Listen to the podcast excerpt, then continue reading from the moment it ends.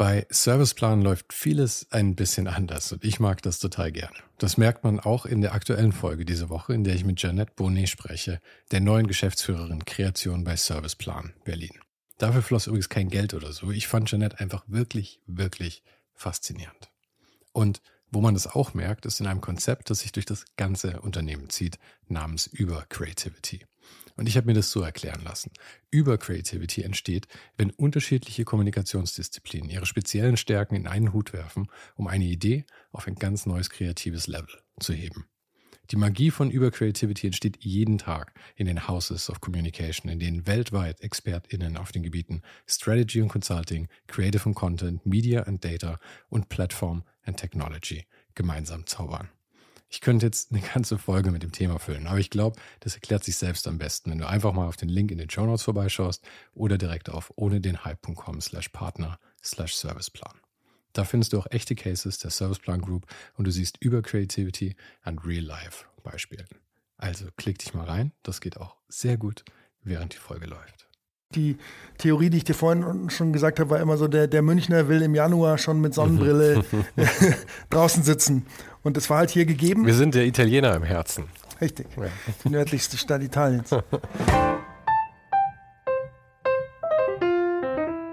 Ich verrate jetzt mal ein Geheimnis. In letzter Zeit komme ich immer öfter quasi unvorbereitet in diese Gespräche rein. Klar, ich, ich weiß in etwa, was mein Gast macht, aber wenn er oder sie mir insgesamt sympathisch ist und ich ihre Arbeit mag, lasse ich mich gern ein bisschen überraschen. Über meinen heutigen Gast hatte ich schon von vielen Leuten gehört, dass man sich einfach sehr gut mit ihm unterhalten kann. So häufig, dass ich gern darauf vertraut habe. Basketball zieht sich wie ein roter Faden durch Nils Jägers Leben. Und entsprechend ist es auch nicht verwunderlich, dass seine Hauptaufgabe schon lange die kreative Leitung für die Basketballmarken K1X, Kicks und die Play Hard Group ist. Aber zusätzlich zu dem Job ist er auch schon seit Jahrzehnten eine feste Institution in der Münchner Gastroszene. Ob als Türsteher, Barbesitzer oder Hotelbetreiber, man kennt Nils, wenn man gerne mal ausgeht.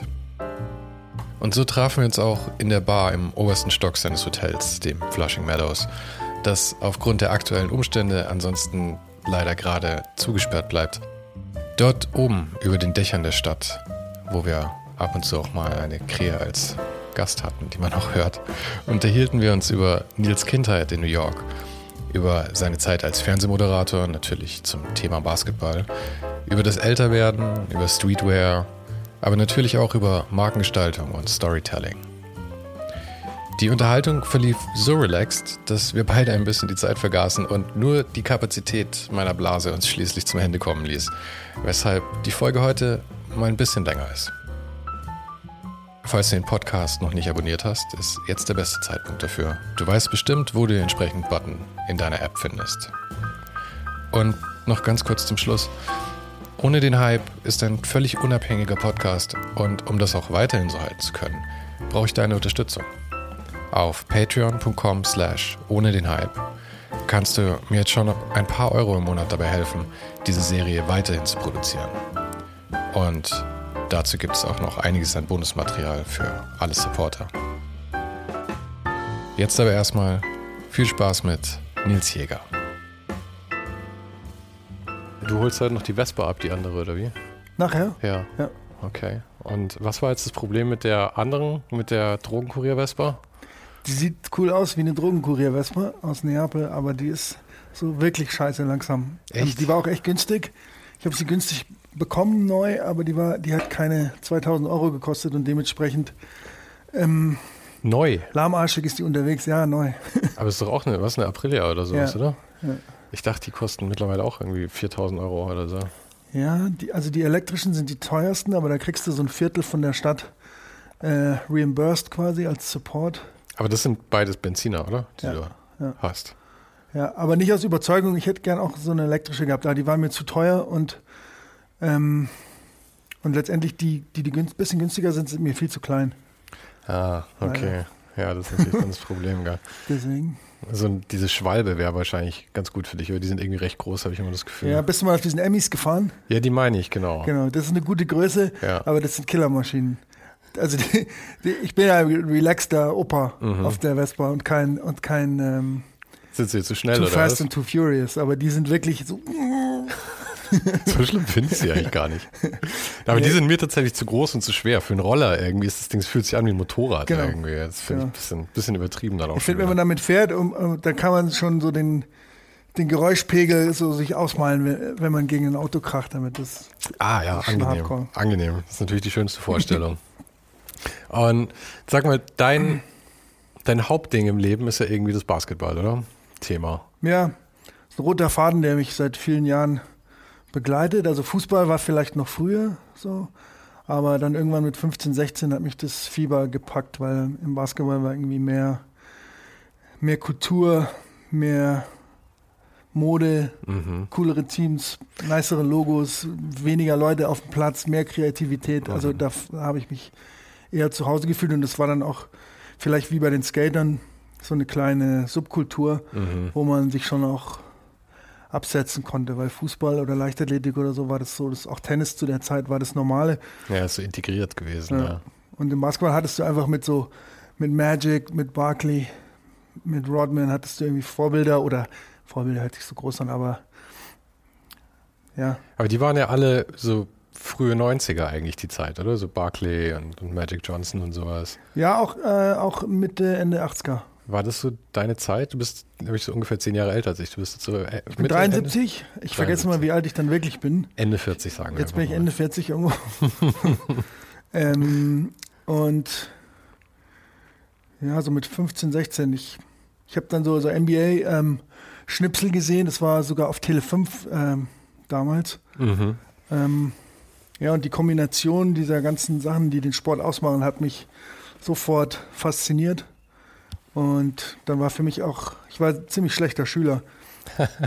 und dann war für mich eigentlich klar, okay, hier ist was, was, ähm, was dich total interessiert. Jetzt machen wir hier irgendwie so ein bisschen weiter. Das war jetzt gar nicht so conscious, aber aus dem Bauch raus war für mich klar, ähm, das ist was, was ich verfolgen will. Erst als Spieler mhm. und dann im Laufe der Jahre halt immer mehr dann auch als ähm, Shaper, so doof sich das anhört, also mit mhm. Turnieren und Magazinen und Brands und aber ist aus dem, ist aus dem, diese Basketball-Subkultur, sind da viele Leute rausgekommen, die dann tatsächlich auch was gemacht haben? Weil irgendwie war das ja schon auch so ein bisschen belegt mit dann halt auch viel Kiffen und irgendwie so ein bisschen, bisschen so Außenseiter-Ding, oder? Also wie, wie die Skateboard-Szene halt auch ja. ein bisschen.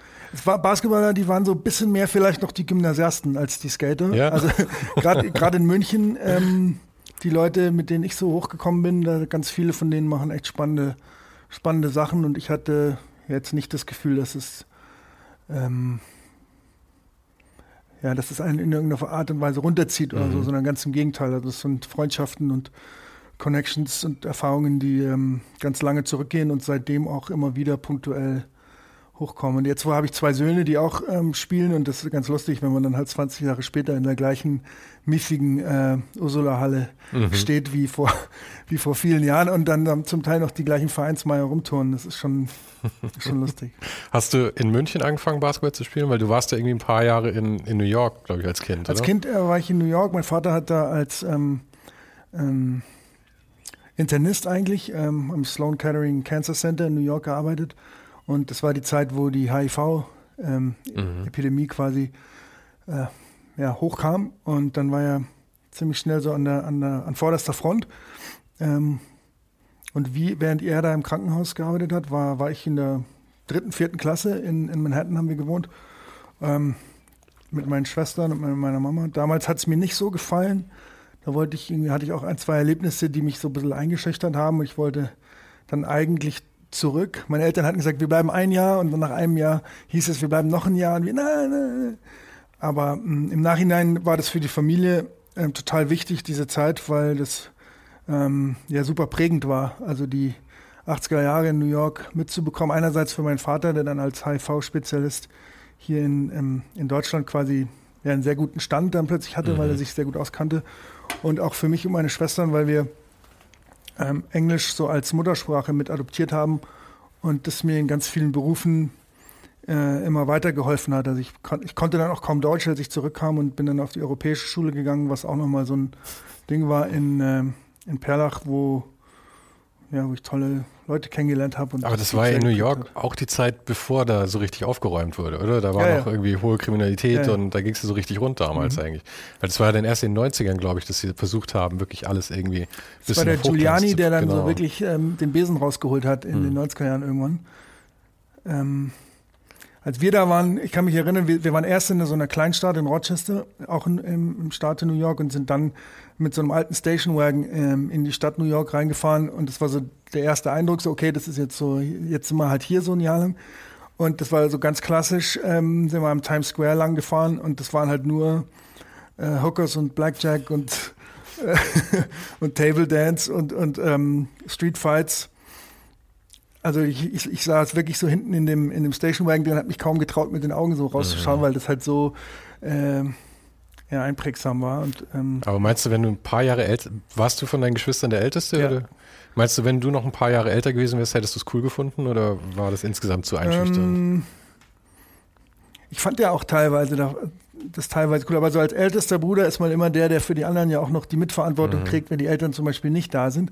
Und damit war ich dann, glaube ich, manchmal auch überfordert. Also es gab so eine Szene in, im Riverside Park, wo wir ähm, meine, meine, meine, Schwester, also die jünger ist als ich, aber die ältere von den beiden, und ich wurden dann ähm, ja so quasi mit, mit, mit einem Messer von vier, fünf Jungs überredet, mein Fahrrad abzu, abzugeben, also mhm. zu überreichen. Ähm, und so als, äh, ich bin hier im Olympiadorf aufgewachsen in, in München, wo man alles jederzeit Das war dann so ein Erlebnis, weil ich dachte, hm, vielleicht ist es in der Cornelistraße doch gemütlicher als Aha. auf der 99.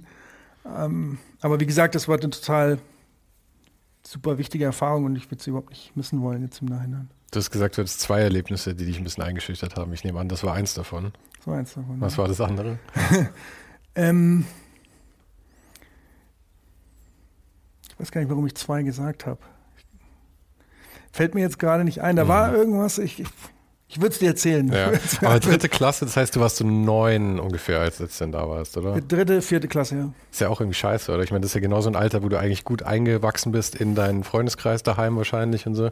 Und wenn du davor nie wirklich viel umgezogen bist, dann ist es ja, deine ja. ganze Welt wird halt einfach transplantiert. Ja, genau. Und jetzt fällt mir das andere Erlebnis auch wieder ein. Das war nicht ein Erlebnis, sondern mehr so eine, eine, eine Series of Events. Ähm, ich war auf der Piers 75, das ist so 96. und Riverside in, in, ähm, in der Upper West Side, was jetzt total, ziemlich mhm. nobles Viertel ist, aber damals nicht.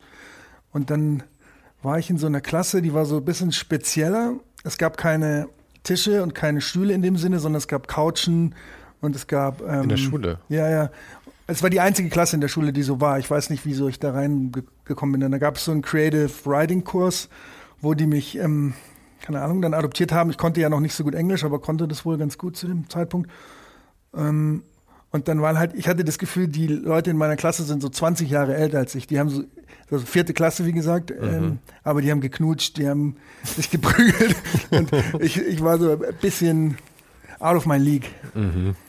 Ja. Und das äh, also ich habe es jetzt eben nicht mitbekommen. Hast du das Basketballspielen da dann schon angefangen oder war das dann erst in München? Nee, es war erst später. Ich bin dann erst ganz klassisch, äh, war Fußball so mein Ding. Mhm. Und dann so mit 15, 16, das war so als, wir hatten auch so ein Ding auf der europäischen Schule, das ist Eurosport. Und dann hat man jedes Jahr durfte man irgendwo hinfahren nach äh, Belgien oder nach England oder nach Italien, ähm, um dort mit anderen europäischen Schulen so einen Sportcontest zu machen. Und das war so das große Ziel von allen, da immer mitzumachen. Und so bin ich dann in die Basketball- Mannschaft da gekommen und war halt ganz gut. Hm, ja, und dann habe ich halt hier in München diese ganze Vereinschose mitgemacht. Ähm, Wo hast du denn hier gespielt in München? Ehrlich gesagt gar nicht so spe nichts Spezielles. Also äh, ich war bei, bei, Bayern München, beim MTSV Schwabing war immer so mein Heimatverein. Okay. In Ismaning, DJK München. Ist schon so, so die besten Vereine, die es eigentlich gibt in München, aber ich bin jetzt nie über die Regionalliga mhm. hinausgekommen. Ich, ich hätte ich war so halbwegs athletisch, hatte keinen Wurf damals, keine linke Hand. Habe halt einfach zu spät angefangen mit 15, 16. Das ja, ist schon besser, ist, wenn man früher. Ich habe so mit zwölf wahrscheinlich, habe ich mal ein, zwei Jahre im Verein Basketball gespielt. Wo? Ähm, Im TSV Ost. Mhm. Und ähm, da in dem Alter sind ja alle noch relativ gleich auf, da hat noch keiner so wirklich den Schuss gemacht. Mhm. Aber dann haben wir irgendwann ein Turnier gespielt und wir haben gegen Bayern gespielt, gegen die zweite Mannschaft von mhm. Bayern oder sowas in derselben Altersklasse. Und da war einfach einer dabei und wir waren alle 13, der konnte danken. und da habe ich einfach gemerkt, okay, jetzt ist, äh, kann ich es jetzt bleiben lassen. Ich es nicht. ich es nicht. Aber das war schon bitter, weil das ist, dann hat, haben die Leute halt den Sprung getan und ich bin unter 1,80, also und ich bin jetzt nicht Spot Web, also ja. ich, ich konnte es auch technisch nicht reißen dann letzten Endes. ja, ich bin dann da relativ schnell rausgerutscht dann eigentlich. ja, ich bin dabei geblieben und bin nach wie vor, also hab das Fieber, mhm. wie man so schön sagt. Und wie ist denn das Ganze, also vielleicht können wir mal kurz sagen, dein, deine Hauptaufgabe ja. ist ja jetzt eigentlich Kicks. Oder ist du dein, dein Main, Main Gig? Ja, ähm, also neben der Gastronomie, über die wir vielleicht gleich noch sprechen, ist, ist so dieses ganze, ich sag's mal, Basketball, Streetwear, Sportswear, Fashion-Ding so mein, mein Baby. Und das ist einerseits äh, die Brand, also K1X. Das halt, also viele Leute können das gar nicht so auseinanderhalten, mhm. weil das häufig synonym verwendet wird in München, weil Kicks hier so sehr be bekannt ist, sage ich mal. In anderen Städten oder in anderen Ländern ist das nicht so das Problem. Aber Kicks ist quasi der Laden, mhm. K1X ist die Brand. Und Kicks verkauft neben K1X eben auch ganz viele Nike, Jordan, Adidas, Converse etc. Hängen diese zwei irgendwie zusammen, außer dass ihr beides betreibt? Oder die wurden also ist, beide, ist K1X die Hausmarke von Kicks oder ist Ja, so ähnlich, so ähnlich. Schon bisschen, also das okay. wurde dann mal getrennt, weil man dann äh, K1X auch in anderen Stores äh, verkaufen wollte, die quasi mhm. ja auch Konkurrenz dann sind zu Kicks. Ja, das ist immer das Schwierige mit so Hausmarken. Genau. Ja. Dann hat man das auseinander getrennt. Beide äh, Brands wurden von meinem alten Kumpel Christian Grosse ähm, gegründet, vor 93 war das, ähm, also vor über 25 Jahren. Ähm, und äh, war damals der erste so. Das sind, das sind fast 30 Jahre, ja. tut mir leid, sagen zu müssen, aber nächstes Jahr sind es dann. Ups. Übernächstes Jahr. Ähm, genau, damals gab es halt in dieser Welt so US-Sports ähm, Sneaker Collectors und so, da gab es nicht so viel. Also mhm. vielleicht, vielleicht, erinnerst du dich an die, an die halbe Seite im Sportcheck-Katalog, die man sich früher eingerahmt hat. Aber der Sportcheck-Katalog, den vermisse ich manchmal. So ja, vor Internet, den habe ich, den ich halt immer gewälzt, den hatte ich immer zu Hause. Das war ein tolles Erlebnis. Das ja. ist natürlich jetzt völlig vorbei. und wir hatten mit Kickstarter eben auch schon relativ früh so einen sogenannten Fight Flyer, mhm. wo wir, bevor es das Internet gab, eben schon ganz viele so kleinteilige Stories und Fotos und so, ähm, auch, auch so kleine Stories von hinter den Kulissen mit reingepackt mhm. haben, die das ähm, Ganze sehr persönlich so verpackt haben. Und für viele Leute ist das nach wie vor so eine gute Erinnerung, diesen Keksflyer im Briefkasten zu haben, weil es, es gab damals kaum ein, Basketball, ein deutschsprachiges Basketballmagazin oder so. Ähm, das haben wir dann später mit der Five haben wir dann eins gegründet, was es bis, bis heute noch gibt. Ähm, ja, und das, wir waren einfach, glaube ich, das war sehr einfach damals, die Kultur anzusprechen, weil jeder, der sich dafür interessiert hat, hat bei uns, sage ich mal, die Schuhe bestellt ähm, und äh, ein, zwei Mal im Monat den Flyer nach Hause be äh, bekommen und das war für eine lange Zeit war es das halt. Es sei denn, mhm. die Eltern haben einen die Sports Illustrated oder irgendwas aus den USA mitgebracht. Mhm. Hast du von Anfang an die, die, die, die, die Brand so geleitet oder wann bist du dazugekommen? Ich bin so ich war immer so ein bisschen mit dabei. Der Christian hat mich immer gefragt, so wie würde ich das machen, weil ich habe damals schon angefangen, auch beim DSF zu arbeiten, habe ähm, NBA Basketball eben in ähm, quasi aus Amerika übertragen. Wir sind mhm. mehrmal, mehrmals im Jahr dahin geflogen und haben dann so einen Haufen Sendungen auf einmal aufgezeichnet und die dann zurückgebracht. Und äh, da ich wie er viel unterwegs war, viel, viel am Feiern, viel, viel auf den, auf den Plätzen natürlich, hat er mich immer wieder gefragt, ey, wie würdest du das machen, so und so. Und dann irgendwann war es halt so weit, dass er gefragt hat, hey, willst du nicht mal was machen bei uns? Und dann, ähm, so ein Arsch, da hat er mich erst ins Callcenter geschickt, einen halben Tag. Er hat gesagt, jeder, der zu uns kommt, der muss erst mal wissen, wie das Callcenter funktioniert. Also, ja, okay. Ähm, aber da war ich dann zum Glück nicht so lange. Ähm, und dann stand ein Shooting an mit wir hatten damals gerade den ersten Schuh rausgebracht, den Chief Glider, und dann hieß es so, ja. Muss noch mal kurz sagen, wann war das jetzt ungenau? Okay. Ende der 90er. Ja, okay, weil ich finde, gerade in der Zeit muss man ja so ein bisschen Kontext schaffen, ob es auch irgendwie schon online gab und all solche Geschichten, weil es ja genauso diese Zeit des Umbruchs war dann. Genau, also Kicks war tatsächlich so mit der erste Online-Sneaker-Shop, den es mhm. deutschlandweit so, so gab. Also es war ja erst ein kleiner Laden in Schwabing, mhm. aber Christian hat relativ früh erkannt, dass man mit äh, mit Mailorder und dann im zweiten Schritt auch mit, äh, mit Onlinehandel da größere Schritte mhm. machen kann. Aber du wolltest erzählen von dem Shooting? Ah, genau. Und dann hieß es, ja, das ist jetzt unser neuer Schuh, der Chief Glider, wie, wie machen wir das? Und dann kam ich irgendwie mit der Idee, das mit dem Ademola Okulaja zu machen, ein, ein Nationalspieler, der äh, in, in North Carolina gespielt hat, aber ein Deutscher eben äh, aus Berlin, ob der nicht so unser Testimonial dafür sein könnte. Und dann, ah ja, gut. In der NBA. Der war auch kurz in der NBA, aber der, der war vor allem im College. Äh, in Carolina war der ein großer. Vor Nowitzki? Also war der technisch gesehen der erste Deutsche dann eigentlich? Ich dachte, Nowitzki wäre der erste Deutsche gewesen. Nee, Nowitzki war der erste Deutsche, der wirklich was gerissen, nee, kann man auch nicht sagen, weil Detlef Schrempf war vor ihm und, Ah, Schrempf gab es ja auch noch, der war bei. Seattle, ja. Aber vor Detlef Stimmt. Schrempf gab es auch noch Uwe Blab und, und ähm, wie ist der andere Kollege? Uwe Blab und äh, Welp, Christian Welp. Hm. Ähm, die waren auch schon da. Ja, von denen habe ich nie was gehört. Schrempf, stimmt, den hatte ich völlig vergessen. Der war bei Seattle, glaube ich. Das war der. Der war eine Maschine. Ich habe mal einen, Werbespot für Adidas gedreht, wo der Schrempf ähm, quasi die Hauptrolle gespielt hat und ich war als 18- oder 19-Jähriger mit dabei. Und dann hat er die sogenannte Picks gestellt, also so dir quasi den, den, den Weg verbaut, den du eigentlich gehen wolltest. Und dann bin ich immer volles Rohr in diesen Typen reingerannt. Es war wie eine, wie eine Wand. Auf jeden Fall hieß es dann, habe ich dann gesagt, lass mal mit Okulaja was machen. Und dann, der hat damals in Spanien gespielt und dann ähm, war das gleich der erste Auftrag, ja, ich fahr mal dahin mit einem Fotografen und mach mal ein paar Fotos. Und ähm, damit fing so ein bisschen diese ganze Storytelling-Nummer an, die jetzt heutzutage im Sneaker-Geschäft noch sehr, sehr viel wichtiger ist als damals. Also, Eigentlich in jedem Geschäft heute, oder? Dieses Storytelling Das ist stimmt, so eigentlich ja. so das, Das stimmt. das stärkste Tool geworden mittlerweile. Wobei jetzt, mir tut es ein bisschen leid, es als Tool zu bezeichnen, weil eigentlich finde ich auch tatsächlich, dass es das Sympathischste noch ist, was so Werbung oder Marketing angeht, Mhm. weil es halt irgendwie so was Organisches fasst und tatsächlich nicht einfach nur irgendwie, hey, kauf das, dann bist du cool, sondern irgendwie kannst du halt wirklich auch richtige Geschichten erzählen. Macht das mit Kicks ja auch ziemlich viel. Ich sehe bei Ja. dir immer auf dem Instagram, dass ihr jetzt kleine Stories immer habt, wo ihr einfach nur eine Person dastehen habt, die halt irgendwie kurz Ja, was so- Heroisches so sagt. kann man halt als, als Retailer so, so auch sich seine DNA ausbauen. Ne? Mhm. Also so, ich denke, nicht jeder Retailer gibt sich da so viel Mühe wie wir, vor allem nicht, vor allem nicht in, der, in, in dem Kontext der Basketballkultur. Und da ist es dann hoffentlich so, dass es bei den Kunden po positiv auffällt und hängen bleibt. Und inzwischen ist es auch ganz wichtig, wie das bei den Brands hängen bleibt. Mhm. Sondern also die, die wollen ja eigentlich, dass man als Retailer für die so einen Großteil der, der, des Marketings übernimmt.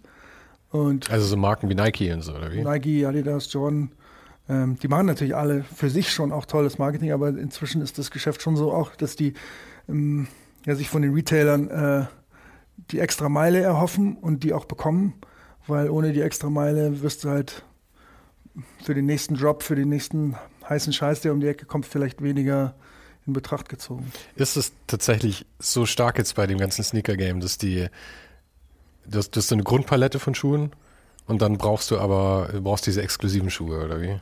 Es kommt ja immer darauf an, was, für was du so stehst. Mhm. Und äh, wir waren schon von Anfang an so im Bereich Basketball ganz vorne ähm, und dann auch im Bereich, ich meine, Sneaker Collect, äh, Collectors, das ist auch ein Thema, was über den Basketball kommt, so vielleicht noch ein bisschen übers Running, aber ich sag mal zu über 50 Prozent über, über den Basketballsport. Also die, die Schuhe, die's, um die es hier geht, also so ein Air Force One oder ein. Air Jordan 1, das sind alle Schuhe, die ähm, aus dem Basketball-Kontext kommen. Und ähm, das heißt, für uns ist es dann besonders wichtig, auch an die, an die Hitze ranzukommen, Mhm. was, was uns auch ganz gut gelingt. Aber für andere Retailer, die vielleicht ein bisschen kommerzieller äh, unterwegs sind, ist es dann vielleicht auch nicht so wichtig. Aber was hat dich denn damals, sagen wir mal, qualifiziert, dass, dass äh, dein, dein Kumpel Christ, Christian? Christian? Christian dich dann dazu herangezogen hat irgendwie und auch gesagt hat, okay, ich vertraue dir das irgendwie an und so. mach jetzt einfach mal das Fotoshooting. Was war denn dein, dein Background davor? Du hast gesagt, du warst bei DSF ne, als Moderator oder Redaktion, was war das? Äh, Moderation, ja. Ich, ich bin mal, ähm, wie war das? Also, die, der, das DSF hatte damals die Rechte an der NBA. Und ich konnte mir natürlich nichts Spannenderes vorstellen, als irgendwas zu machen, was mit der NBA zu tun hat. Ähm, und äh, der DSF saß glücklicherweise in München, in äh, Unter- oder Oberföhring, weiß ich gar nicht mehr. Und dann bin ich da eines Tages hin ähm, und habe meinen Mut zusammengenommen und habe an die Tür geklopft und habe gesagt, ähm, ich würde hier gerne mitarbeiten. So. Du Einfach bist einfach straight, Ja, straight ja. hin. ja, ja. Ich hatte den Vorteil, dass ich sehr gut Englisch äh, gesprochen habe, also besser noch als heutzutage. Also ich kam ja quasi direkt aus einer englischsprachigen Schule. Äh, das war schon mal ein Vorteil. Und dann ähm, habe ich bevor es das Internet gab, halt sehr, sehr viel gelesen und mich informiert und wirklich halt, die, also alle Bücher, die es so gibt über das Leben von Charles Barkley oder über die ähm, Pac-10 Division äh, im, im, College Basketball, habe ganz, ganz viel gelesen und konnte mir das auch coolerweise äh, alles merken, weil es mich eben interessiert hat. Und dann bin ich da reingegangen und dann, ja, okay, wer bist du, was machst du? Ja, wir haben ja nächste Woche All-Star-Game, mach doch mal hier, ähm, schreib doch mal ein bisschen was zusammen für unsere Kommentatoren. Ja, okay. Und dann bin ich nach Hause gegangen und habe zu, je, zu jedem Spieler, zu, zu Michael Adams und zu so Jungs, die man heutzutage eigentlich gar nicht mehr kennt, mindestens so eine halbe Seite geschrieben, zum Teil auch über eine Seite, so aus meinem Kopf raus, mhm. über was so die Spieler ausmacht und was ihre Biografie ist und was vielleicht so, eine, so, so ein Color Comment wäre, der ganz spannend wäre. Und ich denke, das hat dann irgendwie, äh, hat den gefallen oder einen Eindruck hinterlassen und dann, okay, hm, okay, mach da mal ein bisschen mit. Und dann habe ich erstmal ohne irgendwas zu verdienen, bin ich da einfach hingegangen und habe so mitgemacht, um das so ein bisschen kennenzulernen. Und dann irgendwann haben sie einen neuen Moderator gesucht. Ähm, dann hat es ein, zwei Anläufe gedauert oder gebraucht und dann ähm, durfte ich das machen. Und das war für mich ja wie, also wirklich ein, ein, ein feuchter Traum, der zur Realität geworden ist, dass ich dann ähm, Basketballmoderator bist. Ja, dass ich dann halt, äh, ich habe dann mit Shaq und, und, und Dirk dann später und Nash und, und, und Chris Webber und diese, diese ganzen Jungs, die meine Helden waren, ähm, durfte ich dann dort ähm, ja, sprechen und mhm. interviewen. Ich erinnere mich an, der erste Gig war in Chicago, ähm, United Center damals, so quasi direkt aus dem Flieger raus. Und in, in, den USA darfst du halt bis eine halbe Stunde vor dem Spiel in die Kabine rein. Du darfst wirklich in die Kabine rein, wo sich die, die Jungs anziehen und, und Shit-Talk machen und äh, die ansprechen. Und dann haben die entweder Lust, mit dir zu sprechen oder nicht. Ähm, und mein erstes Interview war dann der Rashid Wallace von den Portland Trailblazers, der so ein bisschen als Roughneck äh, gilt. Aber ähm, ich bin da, glaube ich, auch optisch total rausgestochen, weil der amerikanische Sportreporter damals war so, ich sag mal, älterer, dickerer Typ mit Chinos und, und, okay. und Telefon am Gürtel. Und, das, und du sahst halt aus wie einer von den Spielern letzten Endes. Ich sah, ja, ja, I wish, aber auf, auf jeden Fall so, so, mehr so aus deren Generation und ich glaube, das war dann so ein kleiner Vorteil auch. Mhm. Aber es hat noch nicht beantwortet, was dich qualifiziert hat, dann ähm, die, die Markengestaltung letzten Endes zu übernehmen. Ja, ein bisschen, ein Stück weit schon, weil ich natürlich dadurch ganz viele Erfahrungen schon gemacht hatte mit Profis und, und, und ähm, einfach in dem Umgang mit so professionellen Spielern einerseits und andererseits, ähm, ich konnte immer schon ganz gut schreiben so und äh, habe auch ein Gefühl für, für Bild, also für Wort und Text. Und diese Kombination ähm, habe ich da dann auch nicht hinterm Berg gehalten damit, dass ich das ausleben wollte und dann äh, jetzt lass mich mal machen hier, das wirst du schon sehen. Und dann ähm, klar, man ist dann natürlich immer abhängig davon, wie, wie ist der Fotograf, mit dem man zusammenarbeitet. Mhm. Ich bin ja selber kein Fotograf und auch kein Grafiker, aber ich arbeite sehr gerne mit Grafikern und äh, Fotografen und, und Videografen zusammen und hoffe, dass ich da ein ganz gutes Gespür habe für, für was so funktioniert. Aber das ist ja eben so eine Sache, so dieses, äh, du warst ja quasi als Art Director dann da am, am Set. Das Hieß damals so, noch nicht so, aber ja. Ja, aber das wäre quasi die Rolle, so wird man es, glaube ich, heute wahrscheinlich nennen. Ja, genau. Und das sind ja so Rollen, die ähm, traditionell schon eher belegt sind von Leuten, die aus einer Designrichtung kommen und da halt irgendwie sich dann hochgearbeitet haben. Das heißt, die, weil ich meine, im Design gibt es ja immer einerseits Talent, mhm. also dass man irgendwie schon vielleicht einfach schon von Jugend an ein gewisses Interesse hatte und sich das ja. Auge vielleicht geschult hat. Ich denke mal, da, das wird dann bestimmt nicht angeboren, sondern das ist halt ja. eher sowas.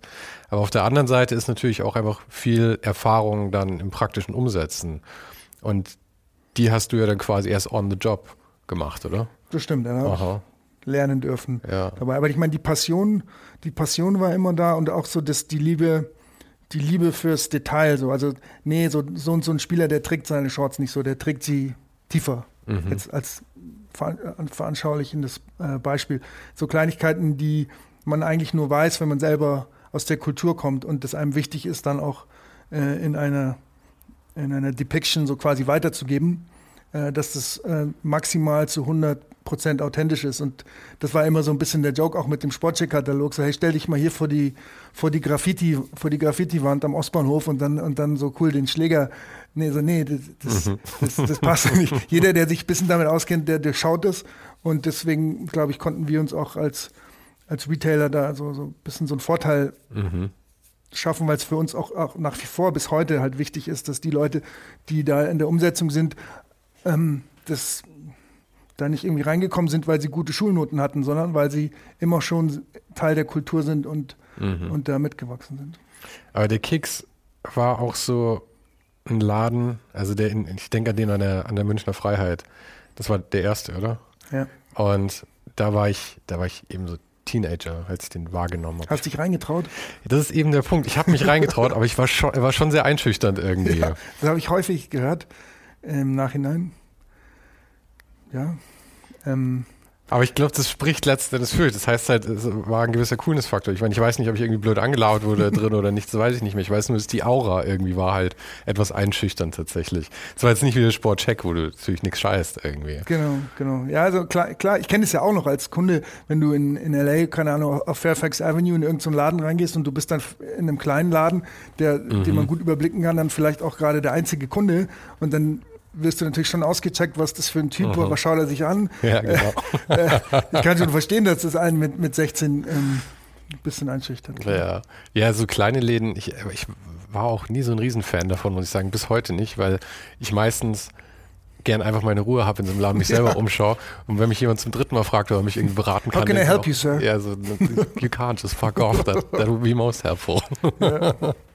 ja. Ich mag es auch nicht so gern, wenn man dann so begeiert wird. Mhm. Ja, und seitdem gestaltest du letzten Endes, also bist du federführend in der, in der Gestaltung dieser Marke, oder wie? Ja, genau. Dann kam, ähm, also das ist jetzt die Kurzversion, die du sagst. Es gab noch viele Umwege. und Führe sie gern aus, die Umwege sind meistens das Spannendste. Wir, wir haben dann ähm, ja eine eigene Brand ge gegründet in, in K1X, die wir dann, weil wir sie eben auch in, in konkurrierenden Läden verkaufen wollten, mhm. äh, eben äh, ein bisschen von Kicks losgelöst äh, haben so dass die wie also zwei verschiedene Entitäten eigentlich so wahrgenommen werden. Und das ist auch eine, natürlich eine, eine Basketball-Brand, die ähm, ja, also uns war, unser Ding war immer Four-Ballers, By-Ballers, also dass man also ähm, auf Augenhöhe mit der, mit der Kultur ist und bleibt, um, um die es da geht und das äh, maximal und da habt ihr auch die komplette, komplette Palette eigentlich, oder? Also ihr habt alles von Shorts, Schuhen, Klamotten. Ja, genau. Oder? Ja, lustigerweise sind wir jetzt heutzutage oder seit einigen Jahren so sehr erfolgreich im Bereich so Outdoor-Booting. Also so, ich sag mal, wir sind so wahrscheinlich im Streetwear-Bereich die Alternative zu Timberland, was mhm. für eine kleine Marke aus München schon ganz cool ist. Ähm, das ist uns nicht immer total recht, weil wir eigentlich ja für dich, vor allem für den Sport stehen wollen. Mhm. Ähm, also für Shorts, für Performance-Schuhe, für T-Shirts.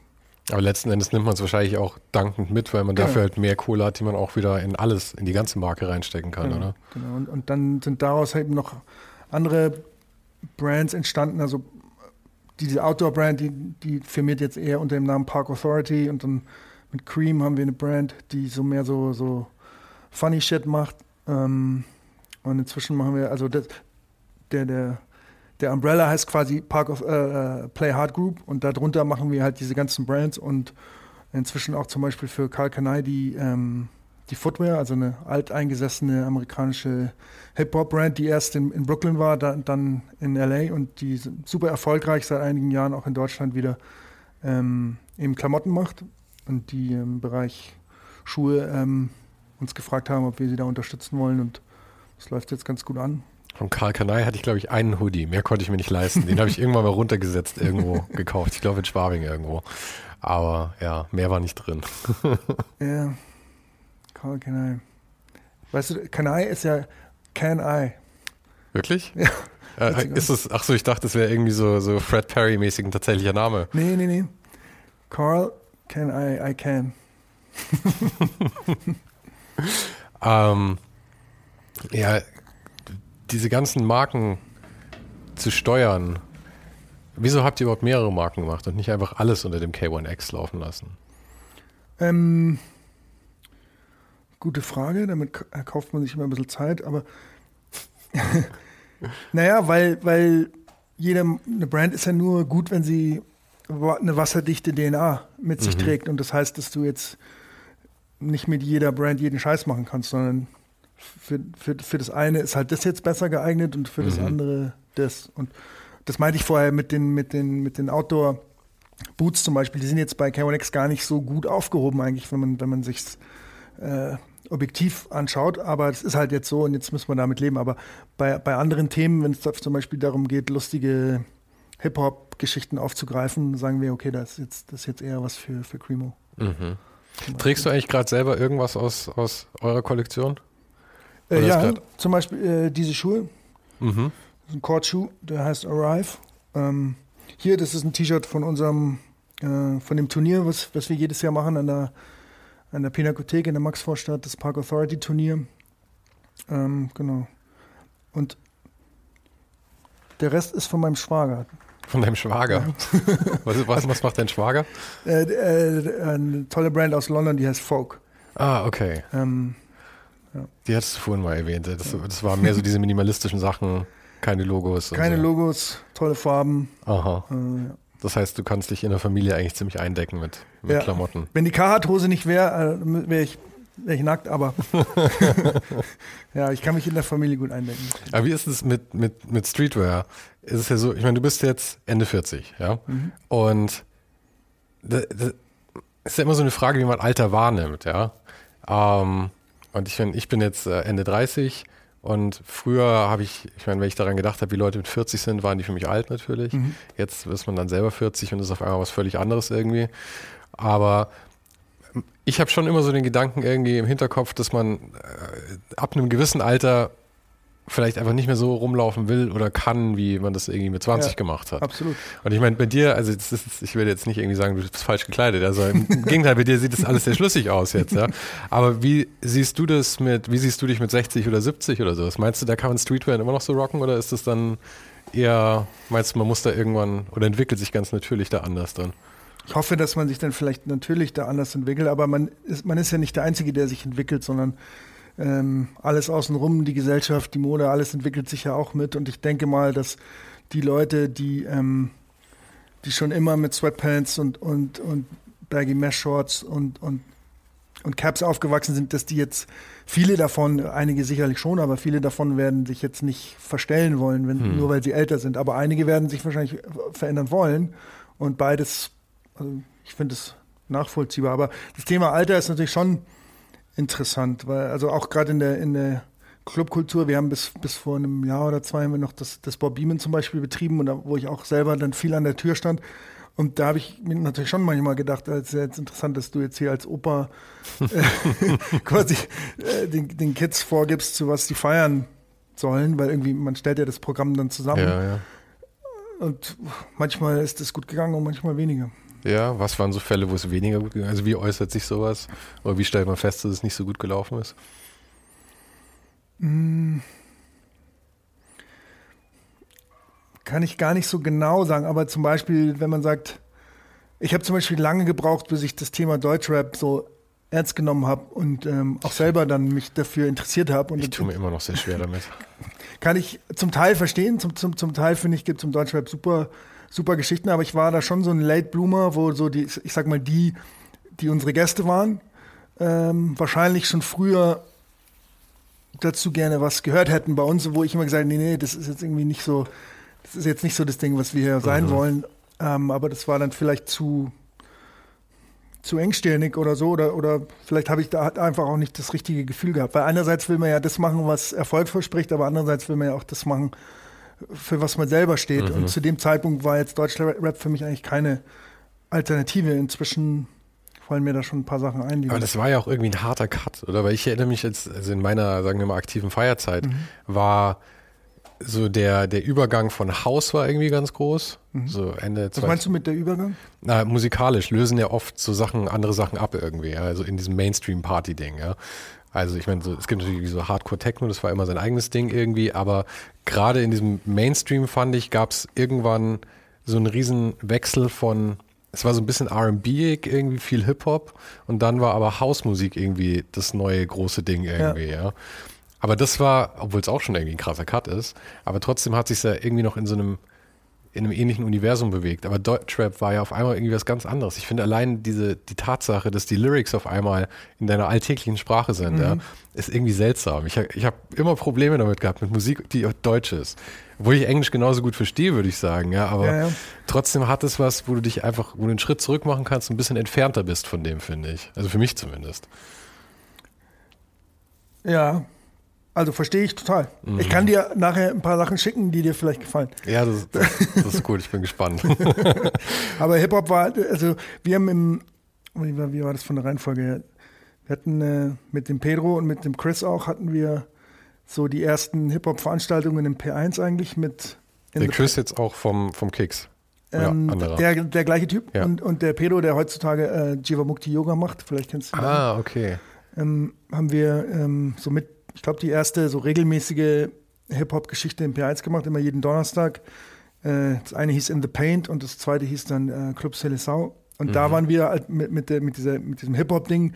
Das war ganz spannend, weil wir haben das, dieses, ich sag mal, das Asoziale, so wie es viele damals noch so bezeichnet haben, so in, einen, in einen Kontext geholt, der irgendwie noch recht nobel war, so mhm. zu dem Zeitpunkt. Und diese, und diese Mixtur war halt total geil eigentlich, weil damit hat irgendwie keiner gerechnet. Aber ähm, plötzlich waren da die, die Mädels, die sich die anderen auf der Hausparty gewünscht hatten, aber die da kein Interesse mehr für hatten. ähm, und äh, das war dann halt ja häufig auch im, im, im ZKV und im Ed Moses und den anderen und später dann im Bob haben wir häufig halt diesen, diesen Film so mitgenommen. Also die versucht so diese Kulturen zu vermischen mit, mit, mit Hip-Hop, vielleicht da, wo man es nicht unbedingt erwartet. Das ZKV war euer erster Club und das war eine temporäre Geschichte eigentlich, oder? Genau, das war die erste Sache, die ich dann auch offiziell so gemacht habe mit Sascha und Steffen, also mit, mit den Arnold Werner Architekten. Mhm. Ähm, genau, und äh, ZKV war eben, das war eigentlich eine Idee vom Rudi Kull und vom Albert Weinziel. Der Sascha und ich waren damals Barkeeper im, im Buffet Kull. Mhm. Äh, und dann kam der Rudi eines Tages, ähm, ja Jungs, äh, wir haben hier das, die ehemalige Kartenvorverkaufszentrale an der Maximilianstraße für ein paar Monate. Fällt euch dazu was ein? Ja, ja Logo, ne, lass machen so. Und dann hatten wir, ähm, ja, ich, ich, weiß gar nicht mehr, wie lange es ging, aber sechs oder, oder neun Monate oder was hatten wir dann an dieser Schicki-Meile, hatten wir so einen ähm, temporären Club, der also wirklich toll war. Der Michael Weseli hat eine ganz tolle Lichtinstallation da drin gemacht, riesengroße Scheiben äh, und, und so ein, eine Oase von einem Innenhof mit so ganz fetten alten Bäumen. So, also und halt direkt an der Maximilianstraße genau. in München, also wirklich die schicki Meile hoch genau. 10 eigentlich. Wahrscheinlich ich bin da mal rübergegangen zum, zum, zum Rudi Mooshammer, der damals noch Aha. da in seinem Store saß und habe ihm so einen Flyer gegeben. so, ja, ja, schaust das weg, komm. Hat er seinen kleinen Hund dabei? Ja, ja, klar. Äh, der, hat, der hat auf dem Ostfriedhof ein fantastisches Mausoleum. Ja, da ja, war ich noch nicht. Es, ist, es passt sehr zu seiner zu der Person, die er da, die er zumindest dargestellt hat, würde ich mal sagen. ähm, ja, also wir haben ein bisschen, wir, haben ein bisschen Themenwechsel gemacht, aber es sind ja eben die zwei Sachen in deinem Leben. Einerseits Kicks und, und, und die Brand da und andererseits eben das Gastro. Das ZKV war das erste. Mhm. Dann Ed Moses war das zweite. Ed Moses an der Prinzregentenstraße. Direkt gegenüber vom P1 genau. War dann das zweite. Da, da haben uns auch alle, der, auch der Rudi und der Albert damals mit, also die waren immer wichtige Einflüsse für uns natürlich. Als erfolgreiche Gastronomen und Freunde haben wir immer deren Rat gesucht und gefunden. Und auch, auch die Jungs haben damals gesagt, ah, die, da war schon das eine oder andere, ist da schon in die Hose gegangen. Aber ähm, im Nachhinein war das ein totaler No-Brainer. Also kaum, kaum Miete an der Prinzregentenstraße mit einem total schönen Garten hinten raus. Aber es liegt ja tatsächlich eigentlich relativ scheiße, wenn man irgendwie öffentlich nicht gut hinkommt, ja, oder? Genau. Das, obwohl es genau Stadt ist, Prinzregentenstraße, P1, Haus der Kunst. Aber es gibt halt irgendwie kein, es gibt nichts wie man, keine U-Bahn, keine S-Bahn, die direkt da irgendwie ist, oder? Ist das so der Knackpunkt mhm. gewesen oder warum war es davor nicht so gut? Vielleicht, ja, wie du sagst, das ist mitten in der Stadt gelegen, aber dann doch nicht besonders gut angebunden. Also irgendwo zwischen Odeonsplatz und, und Lehel so. Mhm. Ähm, klar, da sind die Leute mit dem Radl hin oder mit dem Taxi. Ähm, aber ich glaube, das, das Geheimnis von dem Laden war eher so, es war so eine sehr gute Mischung aus drinnen und draußen und aus Bar und Club. Also es war anfangs eine Bar, dann eher ein Club, dann wieder eine Bar. Mhm. So in, im Laufe eines Abends konnte sich das so ganz gut verwandeln. Ähm, Habt ihr das mit einem klaren Konzept aufgemacht oder war das eher so, schauen wir mal, was es wird? Nee, also klares Konzept kann man jetzt nicht sagen. Also wir, wir haben auch gedacht, wir versuchen da mal, ob da donnerstags die, die Leute nachmittags oder frühabends zum Aperitivo kommen. Das konnten wir uns dann relativ schnell in die Haare schmieren zum Beispiel. Aber dafür war halt dann das, was nach 23 Uhr passiert ist, umso heftiger. Mhm. Ich glaube, ich, ich, glaub, ich war nie im Edmoses, wenn ich ehrlich bin. Vielleicht war es schon, wann habt ihr es aufgemacht? 2000, das war die Fußball-WM 2006, glaube ich. 2006, da war ich 24. Ja, das war schon zum Ende. Ich hatte irgendwann mit 25, habe ich mal ich drei Jahre keinen Alkohol getrunken, dann war alles Feiern bei mir vorbei auch. Oder der Matic hat dich weggeschickt. Wir hatten einen ganz berüchtigten Türsteher. Nee, ich habe es nie, ich hab's nie probiert, das weiß ich. Da, aber ich muss auch ehrlich gestehen, wie beim Kicks auch, ich war früher eher der Schüchterne, würde ich mal sagen. Ja, ich glaube, heute äh, kann ich, ich habe eine recht große Klappe eigentlich, aber früher war ich, war ich eher schüchtern. Deswegen so Läden wie das P1 und dann vielleicht auch das Edmoses so allein vom Ruf her haben mich vielleicht etwas eingeschüchtert auch. Ja, ja, klar. Ja, ja, ja. Das, äh, das, ich kann auch verstehen, dass man da, das, da eine große Aversion sogar gegen hat. Hatte ich vielleicht damals ja, auch. Das ist aber lustig, wie die Sachen sich ändern, weil heute im Rückblick weiß ich natürlich, das lag an mir und nicht an dem Laden. Ja. Es ist dann eher so dein eigener Minderwertigkeitskomplex und nicht die.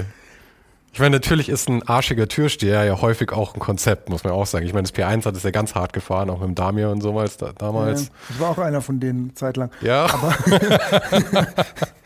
ähm, ja, die, die Zeiten ändern sich. Ja. Heutzutage ähm, ist der arschige Türsteher, glaube ich, nicht besonders hoch im Kurs. Und damals war das auch keineswegs teils das Konzept oder sowas. Mhm. Ganz im Gegenteil. Ich finde immer, dass, dass also die Freundlichkeit ähm, da eine große Rolle spielt. Aber alles hat auch die Gäste haben sich ja verändert. Die Gäste kennen ja heutzutage ähm, den Namen aller Barkeeper und, und die Architektur eines Ladens, ja, ist das so? ähm, bevor sie reingehen, weil sie alles auf Social Media schon mhm. quasi durchgenudelt haben. Okay. Und ähm, da fehlt dann so vielleicht ein bisschen die, die, der Zauber des, des Neuen und, und, und damit dann auch vielleicht ein bisschen der Respekt vor der Einrichtung.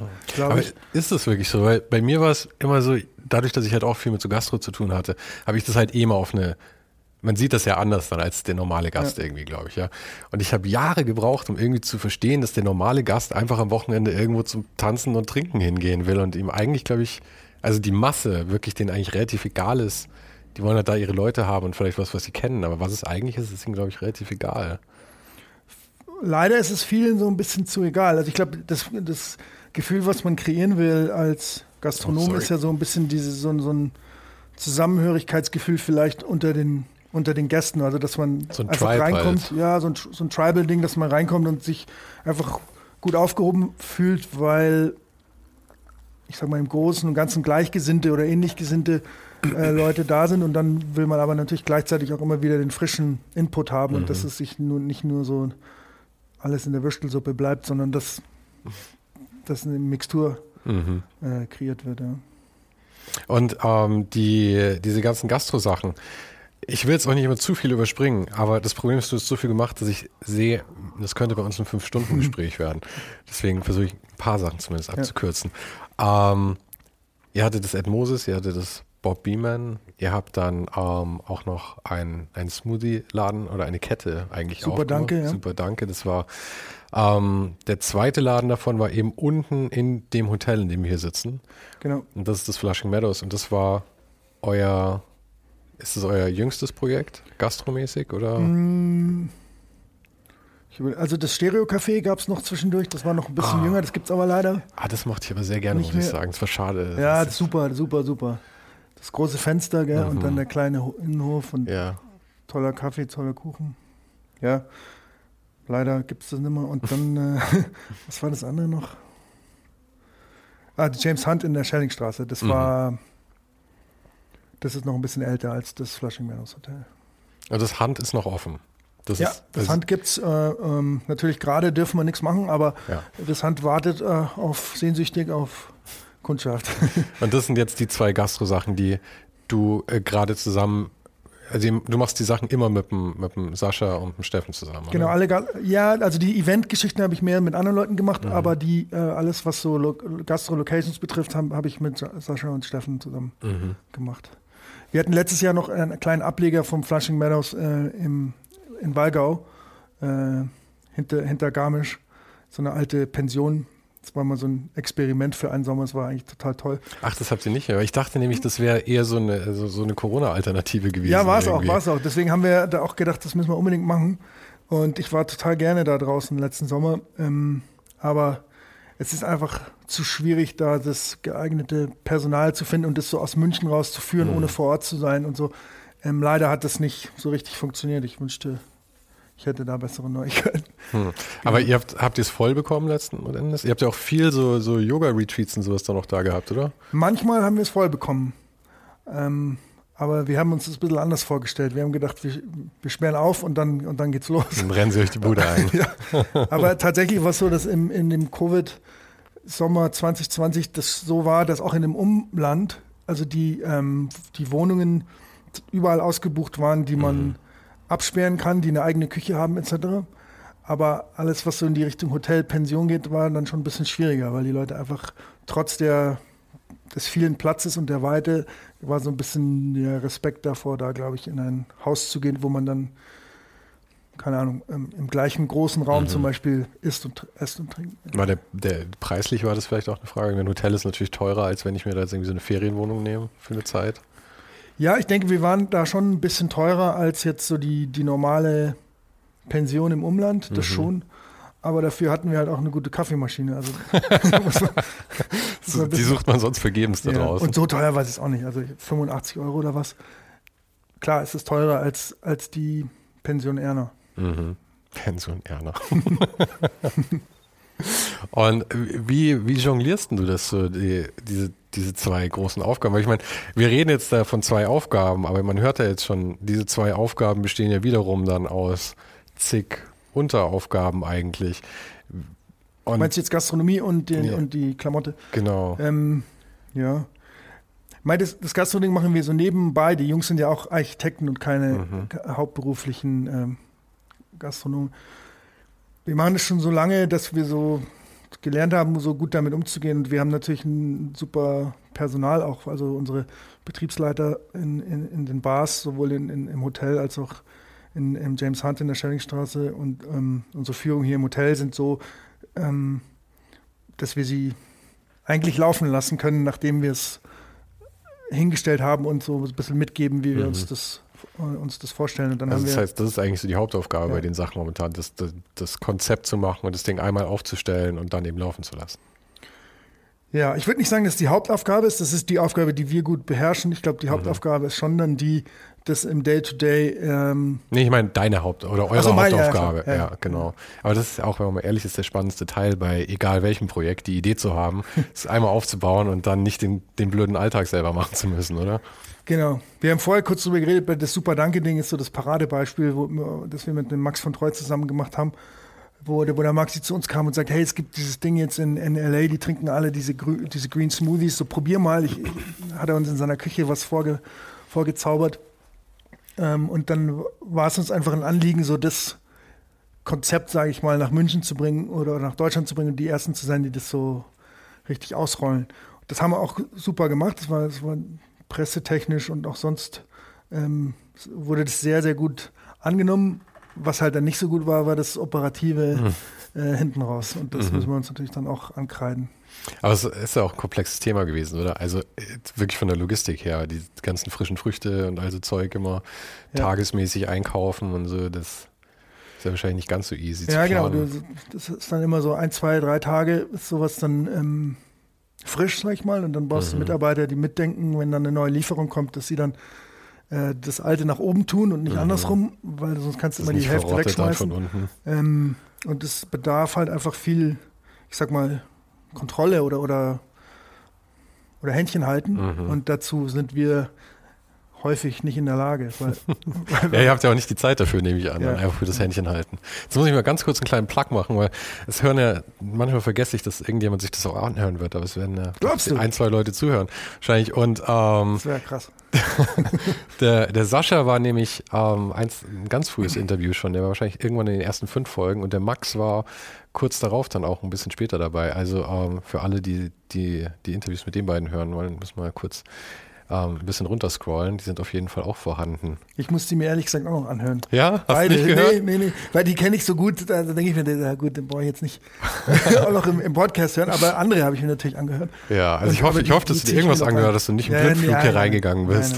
nein, Weil man muss ja auch irgendwie das Vertrauen haben dann, ähm, dass ich nicht der, einfach nur der größte Vollidiot bin. Habe ich komplett. Und ähm, ich, also mein Lieblings-Podcast ähm, von denen, die ich gehört habe, die du geführt hast, in letzter Zeit. Leider hab, erinnere ich mich gerade nicht an den Namen, aber das war der Fotograf, der ganz viel international auch unterwegs war. Äh, Matthias Ziegler, Ja. der, ja, der, der, der irrer Typ, der, die ganzen Stories aus Afrika und Genau. sowas. Das war auch, also ich habe natürlich keine Favoriten, aber vielleicht war das auch einer meiner Favoriten. ähm, gut, aber eigentlich brauchen wir nicht über den Podcast reden. Ähm, die, du hast, du hast ja auch gesagt mit, mit nicht, was ist die Mutter, die, die, die, die Obergruppe von Kicks und Play Hard K1X? Group? Play Hard, Play Hard? Mhm. Play Hard Group.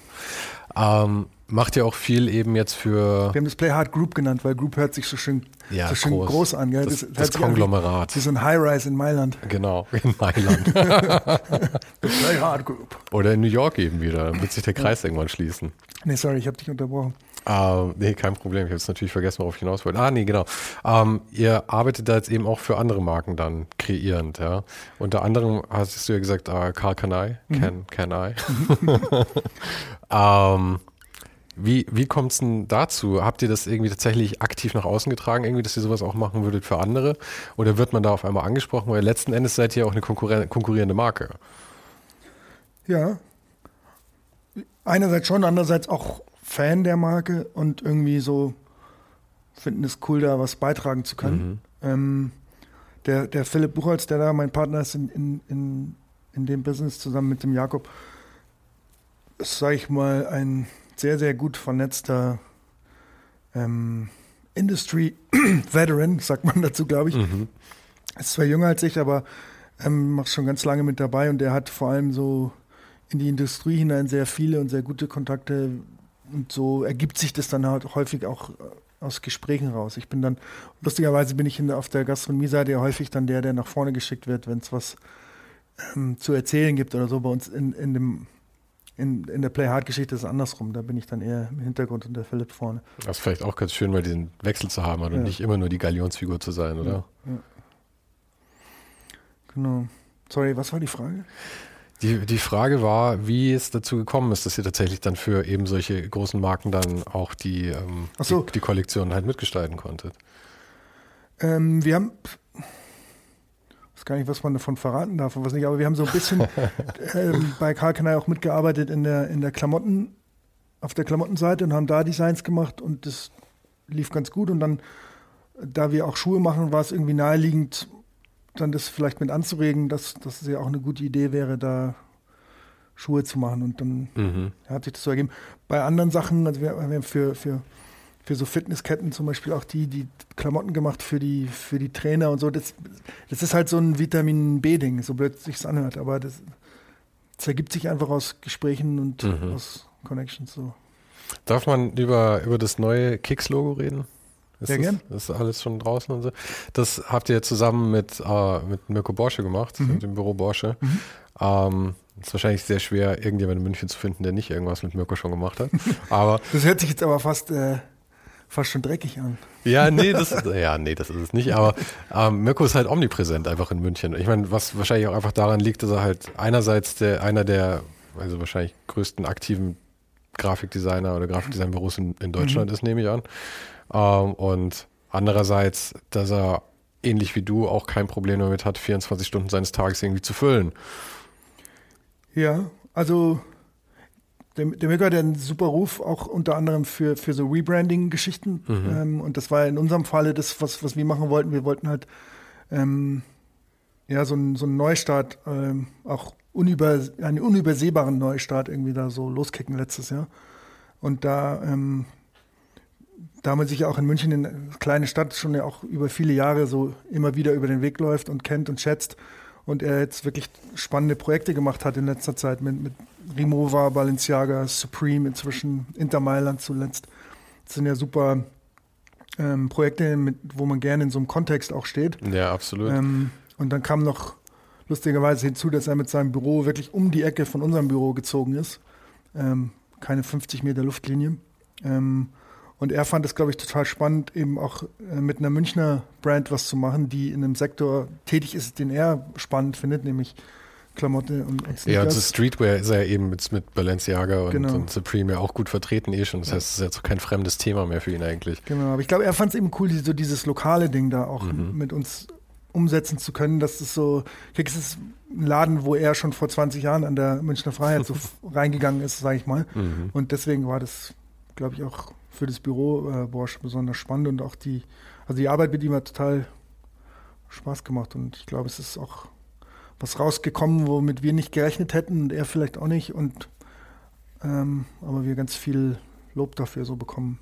Aber ihr habt ja vorher die meisten Sachen selber gemacht, oder? In-house quasi. Immer alles selber gemacht, ja. Und wie war das tatsächlich dann, das abzugeben? Weil ich meine, es ist ja einfach so, war da eine gewisse Überwindung drin oder habt ihr einfach gleich Vertrauen gehabt von Anfang an?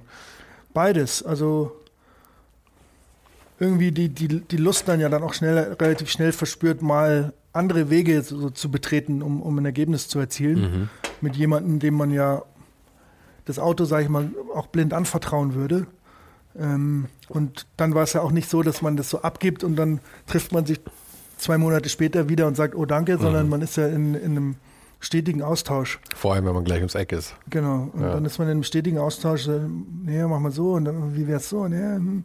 Und dann gab es halt so drei, vier ich sag mal, Pitches oder Vorschläge äh, von Mirko und seinem Team. Ähm, und dann, für mich war relativ schnell klar dann, dass es so das, das, das Disruptivste sein musste von denen. Das hat mir auch von Anfang an am besten gefallen. Äh, und viele meiner Kollegen auch. Ähm, genau, und so, so kam das dazu. Ich glaube, ihr habt ja eh mit, mit dem Namen Kicks, der ist ja so hart und prägnant an mhm. sich schon vom Klang her. Mhm. Und auch, ich meine, dieses K, ich meine, jetzt wird es irgendwie sehr, sehr esoterisch, aber einfach dieses K am Anfang schon und sowas. Du kannst mit diesem Wort ja optisch machen, was du willst eigentlich. Du hättest immer noch, glaube ich, eine gewisse Markenidentität. Du könntest die niemals rausreißen. Ja, das Z am Ende macht, tut so sein mhm. Übriges. Genau. Und dann war es ja viele Jahre auch Kicks.com, weil eben ähm, Kicks auch ja, einer der, der ganz ersten äh, Sneaker-Shops war, mhm. die es online gab. Dann war dieses Kicks.com immer so ein natürlicher Beisatz, der dann auch so, den wir vor uns hergetragen haben, um das nochmal so zu verdeutlichen. Und jetzt, in dem Schritt jetzt mit Mirko haben wir gesagt, okay, jetzt, jetzt, jetzt können wir das .com nach 30 Jahren oder was du vorhin ausgerechnet hast, auch mal äh, bleiben lassen. Jetzt ist es ja auch selbstverständlich, aber das war ja auch ein Riesending, dass man ja. das immer mitkommunizieren wollte. Wir sind auch online. Genau. Und jetzt, glaube ich, haben wir so seit ein paar Jahren also vielleicht schon seit acht Jahren oder so, haben wir jetzt, glaube ich, den Punkt erreicht, wo das einfach eh selbstverständlich ist. Genau. Aber es war wichtig damals, das mitzukommunizieren. Das stimmt schon. Ja. Das haben ja einige Marken dann gemacht, halt ihre Domain quasi dann als, als, als neuen Namen ja, zu kommunizieren. Mir fällt gerade keine ein, aber klar, die gab es. Mir auch nicht. Ja. Ich sag's so heraus und mir fällt auch keine ein, aber ich habe das Gefühl, es ist so. Und ja. ihr seid zumindest ein Beispiel dafür. aber ja, ich finde, das, das Spannende ist ja schon auch, dass dadurch, äh, dass du eben jetzt nicht 25 bist, hast du ja eben viele von diesen Umbrüchen auch schon, schon gesehen. Und ich meine, diese, gerade für so Marken und, und ähm, äh, dieses ganze Retail-Business hat es ja auf den Kopf gestellt quasi. Und ja, auch ja. die. Und jetzt auch nochmal, also zu Covid-Zeiten natürlich. Du meinst, weil jetzt aus dem Retail quasi das komplett wegfällt und alles auf Online jetzt umschwenkt oder warum? Ja, also es gibt ja manchmal gibt es Retail und dann nur kurz und dann musst du vorher anrufen oder, oder dann dahin gehen. Also das ist, man, man macht es dem Kunden natürlich äh, maximal schwer, aus total nachvollziehbaren Gründen, ja. by the way, aber, aber es ist halt gerade nicht das beste, die beste Idee, so ein, mhm. Riesenkaufhaus in der Innenstadt zu betreiben. Aber wie war denn für euch die, die Verteilung vorher schon? Wie viel, wie viel Prozent von euch läuft eh online? Ja, ähm, wir haben äh, in Deutschland weit elf Läden äh, davon sind vier so ein bisschen geheim, weil die auf US-Basis ähm, stationiert sind. Echt? Ja.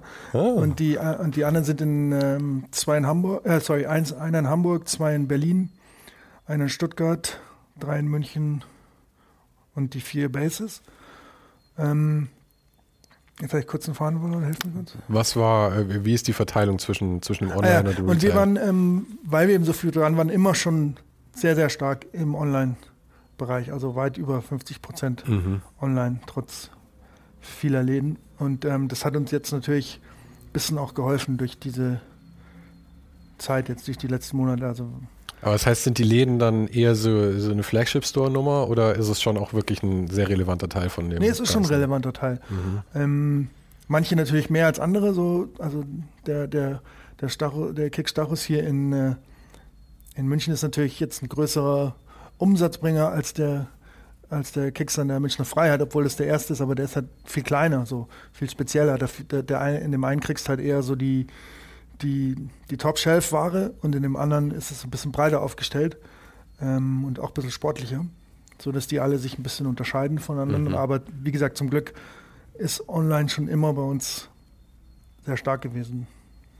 Und das war ja aber auch ein, war das diese Entscheidung damals, ist die leicht gefallen zu sagen, okay, wir, wir investieren jetzt irgendwie in dieses Online und ähm, weil es war ja auch, damals, da wusste ja auch keiner, ich meine, heute immer noch nicht, es weiß ja irgendwie keiner, was er tut so irgendwie. Es ist ja, jeder muss ja jeden Tag irgendwie herausfinden, was er jetzt macht, auch weil sich dann so Instagram und all sowas auch wieder ändert und ja, ja. es gibt ja irgendwie keine Patentlösung, wie man sowas aufzieht. Macht man mit bei TikTok oder nicht? Ja, also, also muss ich jedes Mal immer neu fragen. Ja. Und wenn es nach mir gegangen wäre, dann wäre das alles überhaupt gar nichts geworden, weil ich am Anfang, ich habe das ja mich nervt eigentlich so neue Te Technologie mhm. eher, dass sie, als dass sie mich fasziniert, leider. Mhm. Ich wünschte, es wäre andersrum. Aber als dann damals ähm, äh, die ersten E-Mails so geschrieben wurden und, und so Webseiten gab und das hat eine halbe Minute gedauert, bis sie geladen war und so, ich habe dann immer schnell gesagt, das, das wird alles nichts mit dem World Wide Web, das, das kann man sich in die Haare schmieren. Mhm. Von daher äh, äh hat zum Glück keiner auf mich gehört, sondern es äh, war dann natürlich der, der Christian in dem Fall, der das mhm. nach vorne geritten hat und auch Lust hatte, sich damit auseinanderzusetzen. Man muss ja dazu sagen, als das gerade war und du gesagt hast, das wird alles nichts mit dem Internet, da warst du ja eigentlich genau in dem perfekten Alter, um eigentlich aufzuspringen. Ja. Das heißt, es war mehr so eine Persönlichkeitssache, dass du da schon immer nicht, nicht so. Ja, mich frustrierender zu sein, die ich nicht verstehe und, mhm. und äh, wo ich nicht gut bin. also ich bin so der, so der, Letzte, der dann mit Skaten zum Beispiel anfängt, mhm. weil ich einfach weiß, das dauert halt 100 Jahre, bis ich, bis ich das beherrsche und so. Das habe ich auch immer gesagt. Genau deswegen habe ich mit, dem Skateboarden nie angefangen, weil ich aber nicht die Geduld habe, irgendwie ja. vier Tage lang Olli zu probieren, mir erstmal drei Knochen zu brechen. Ja, und so ist es leider auch mit, mit äh, Ikea-Schränke aufbauen und mit ähm, Autos reparieren. Das, sind, das ist einfach nicht meine Welt. Aber es ist ja lustig, weil es steht ja eigentlich im Kontrast zu, äh, zu dem, was du, was du eben gemacht hast, mit dem, dass du beim, beim DSF da reingelaufen bist. Und alles, das war ja alles so Sachen, wo du dich ein bisschen aus dem Fenster lehnen musstest und erstmal lernen musstest dann auch. Ja. Aber der Unterschied ist vielleicht, bei dem einen ist es mehr, es sind andere Skillsets. Das eine ist, finde ich, so schon so eher ein ne, ne, ne, ne, Interesse für Technik und für Zusammenbauen und, und ähm, wie sagt man, auch so, so, so eine Patience zu haben, ähm, sich mit solchen Sachen auseinanderzusetzen. Das andere kommt ein bisschen organischer. Ähm, durch eine Passion so wird es mhm. per Osmose in, in deinen Körper reingedingst irgendwie. Und das ist dann eher meins als das äh, stundenlange Durchlesen von ähm, mhm. Bedienungsanleitungen, was mein Sohn zum Beispiel total äh, super kann. Und es ist natürlich super, dass wir dann im Haushalt ähm, damit schon die zweite Person haben, die das. Ist das der Sohnemann, der die App jetzt programmiert? Der sitzt an einer geheimen App dran, da darf er aber noch nicht so viel. Okay, dann sagen wir aber es gibt, es, es, passiert auf jeden Fall irgendwas. Ja. Aber das ist äh, irgendwie wild, oder? Dass du jetzt ein Kind hast, das an, an so einem Business irgendwie mitarbeiten kann, oder? Ich meine, natürlich, ja. okay, einerseits bist du natürlich, dieses Kind ist mit dir aufgewachsen, du bist mit dem Kind weitergewachsen, das, man hangelt sich von Tag zu Tag, aber jetzt mal so zurückschaut, irgendwie wild, oder? Dass da jetzt ein Kind da ist, das mittlerweile auch ein Erwachsener ist. Ja, voll, voll. Ich meine, da, da, hat sich jetzt in den letzten Jahren viel getan. So. Ich, war, ich war ja immer der, der Größte und Stärkste zu Hause. Bin ich, bin ich jetzt leider nicht mehr. Jetzt habe ich schon zwei Burschen, die, die da an meinem Thron rütteln. Und, Zumindest zu zweit schaffen sie dich auf jeden ja, Fall. Und da muss man sich auch, da muss auch erstmal mit klarkommen. Aber klar, das ist, äh, bin ich total stolz drauf, dass äh, beide Jungs da immer wieder auch schon äh, Input geben können, mhm. äh, sowohl in der Gastronomie teilweise als auch in, auf der Sneaker-Seite, der total willkommen und relevant ist. Mhm. Aber das ist ja wirklich ein, ähm, ein interessanter Punkt. Also ich kenne es natürlich nur von der anderen Seite, ich habe keine Kinder, ja, aber irgendwann, wenn man feststellt, dass dieses Verhältnis zwischen Eltern und Kind oder Kind und Eltern, je nachdem, aus welcher mhm. Perspektive, mhm. in welcher äh, Position man gerade ist, eben dieser Shift irgendwann, ja, dass man irgendwann merkt, diese Kinder, ich meine, die sollten ja von Natur aus irgendwann natürlich stärker sein als du und aber irgendwann die auch intellektuell wahrscheinlich überlegen, weil sie auch mit den Techniken mehr aufwachsen, aus denen du. In bestimmten Ressorts ist es schon seit langem der Fall, ja. Ja, das ist ja, ich, ich finde das immer total wild. Wie gesagt, ich habe es nur auf der anderen Seite gesehen von meinem Vater eben damals, wo ich dann irgendwann realisiert habe, da also wir sind uns jetzt auf jeden Fall ebenwürdig, ja, und ich meine, über weiteres kann, kann man dann unken, aber ähm, ja, wie ist das aus, aus deiner Perspektive? Ich meine, du mit dem Basketball und also, ich meine, immer sehr sportlich und so, da ist ja auch ein gewisses äh, Macho-Ding irgendwie mit dabei. total, ja, total. Aber so, mein Vater zum Beispiel ähm, ist ein komplettes Gegenteil. Jetzt von, von, von dem, ich will jetzt nicht sagen, dass er unsportlich ist, aber, aber er hat jetzt dieses Sportliche, als wir klein waren, jetzt nicht so vorgelebt. Inzwischen ist er, ist er ganz viel dabei, auch ähm, um fit zu bleiben. Aber damals, das wurde mir jetzt nicht, vielleicht habe ich dann auch, weil ich wusste, ich kann jetzt intellektuell auf dem Feld, wo er so tätig ist, nämlich in der Medizin, wo er halt auch ähm, ja, viel gerissen hat, da äh, wäre es jetzt schwierig für mich gewesen, ähm, einen Eindruck zu hinterlassen, glaube mhm. ich. Also vielleicht sucht man sich dann so ein bisschen das, was, ähm, ja, was eine Alternative ist zu dem. Manche werden ja dann, wenn der Papa Arzt ist, auch Arzt. So. Aber das kam für mich ähm, zu keiner Sekunde in Frage, weil ich es mir auch nicht zugetraut hätte. Also, und es hat mich auch nicht so interessiert. Und du hast ja schon gesagt, Schule war schon nicht so deins. Das nee, nee, nee, war nicht so meins. Ich hatte viel Glück, dass ich auf der europäischen Schule war, weil da konnte ich halt ähm, zum Beispiel sprachliche Stärken in den Vordergrund äh, spielen. Also mit, meine Mutter ist Belgierin mit Französisch, mit Englisch, mit Deutsch. Mhm. Und Deutsch war dann für mich eine Fremdsprache auf der Schule. Also da konnte ich dann notentechnisch war ich dann auch gar nicht so schlecht, obwohl ich wusste insgeheim, bin ich Gott froh, dass ich nicht auf einem äh, Münchner Gymnasium bin. Mhm. Ja. Aber es hat sich ja dann über diese Generationen sehr geändert dann. Du hast einerseits was ganz anderes gemacht als dein Vater, andererseits deine Kids treten jetzt ja eher in deine Fußstapfen. Also ich meine, das Basketball ist, verbindet euch ja mhm. und dein, dein Sohnemann ist ja jetzt, geht da auch in, ja, in die Richtung. Ich glaube, es ist zu früh noch zu sagen. Der eine ist 18, der andere ist 16. Aber der, der 18-Jährige äh, studiert BWL jetzt, oder? Ja, der, der, der, würde jetzt sich gerne, glaube ich, für TUM BWL in München mhm. einschreiben mhm. demnächst. Ähm, aber was jetzt wirklich dann passiert, ist, glaube ich, noch way too early to tell. Aber beide sind Basketball begeistert, was mich natürlich dann freut, weil, weil, weil ich dann viel mit denen so teilen kann in die mhm. Richtung. Äh, beide, beide sind aber auch viel bessere Schüler, als ich es war. So, dass ich, Gott sei Dank. so, so, dass ich hoffe, dass sie, dass sie ähm, ja, da auch noch andere Möglichkeiten hatten. Ich hatte ganz ehrlich gar nicht so die Möglichkeiten, glaube ich, mich zu entwickeln, weil ich, weil ich schon immer dahin ging. Ich habe nie das mit dem Kopf überlegt, sondern immer mit dem Bauch und wusste dann, ähm, wo ich mich ja, wo ich einen wertvollen Beitrag leisten kann. Mhm. Das ist, ist halt so. Mhm.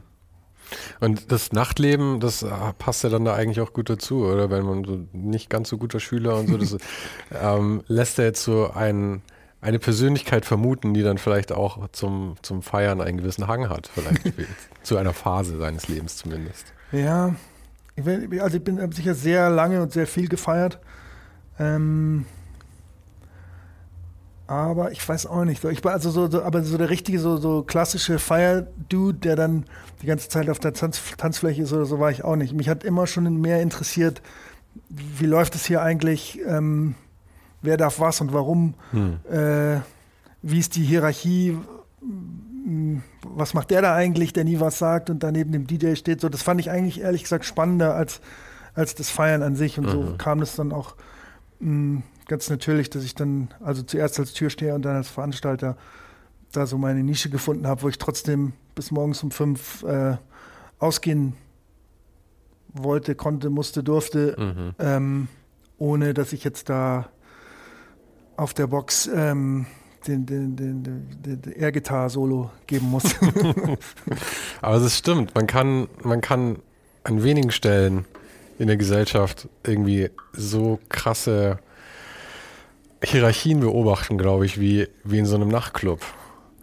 Ja, und erzählen ja, erzählen ja dann auch plötzlich ganz andere Sachen als mhm. im normalen Leben. ist ja auch spannend. Mhm. Ähm, ja. Aber es ist halt auch, weil es so ein.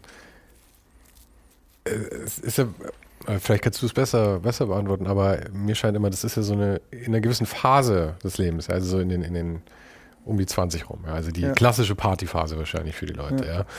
Da ist ja, da zählt diese Hierarchie über alles, glaube ich. Ja, da kannst du auch im Leben der größte Loser sein, aber wenn du in diesem Club irgendwie gut dastehst, dann himmeln dich die Leute auch an. Ja? Ob du jetzt Gast bist oder Barkeeper oder was Vielleicht, auch immer. Ja. Also für mich ging war die Phase ja ganz schön lang, von 20 bis über 40. Mhm. Ähm, ich, aber wie gesagt, ich glaube, dass die Kids heutzutage schlauer sind, als wir es damals waren. Also ich glaube, heutzutage zählen halt auch andere Sachen, weil eben weil ähm, das nicht mehr so ein Mysterium ist wie wie früher. Also weil du mehr Einblick jetzt schon bekommst. Mehr Einblick, du, kann, du kannst den Leuten Noten geben äh, auf irgendwelche blöden Seiten. So.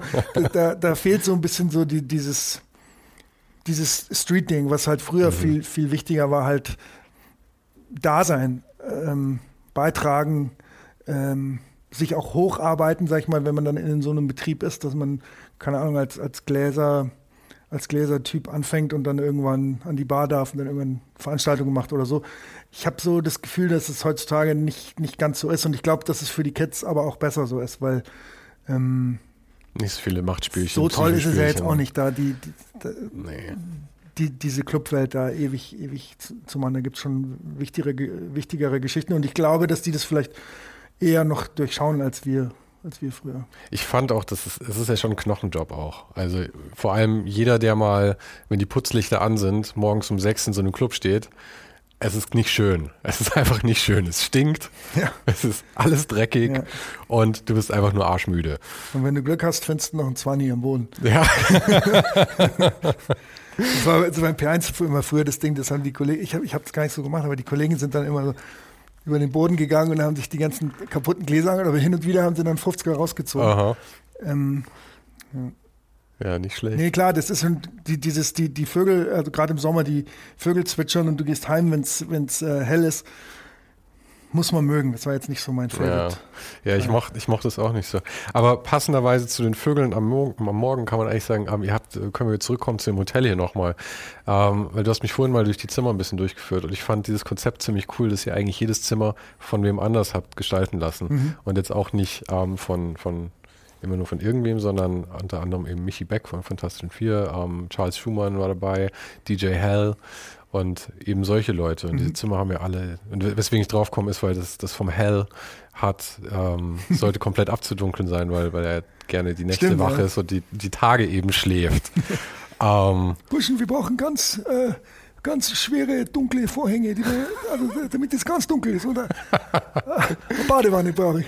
Du kannst einen Hell eigentlich gut machen, glaube ich. ich. gut. Ich fand bei ihm auch immer den, diesen Kontrast sehr schön, eben von dieser Musik zu, er, wie er rüberkommt, halt einfach schon sehr urbayerisch irgendwie. Ja, der ist ja total, einerseits total bodenständig und andererseits total experimentell und mhm. irgendwie ein schräger Vogel auf die, vielen, auf die, beste Weise. Schon seit immer finde ich ein super Einfluss für, für die Kultur und für die Stadt hier sowieso. Mhm. Und wie kam denn diese Idee zustande, dass ihr wirklich diese Zimmer alle ähm, so unterschiedlich gestalten lasst? Weil das war ja bestimmt ein absoluter Albtraum letzten Endes dann in der Umsetzung. Aber ähm, ja.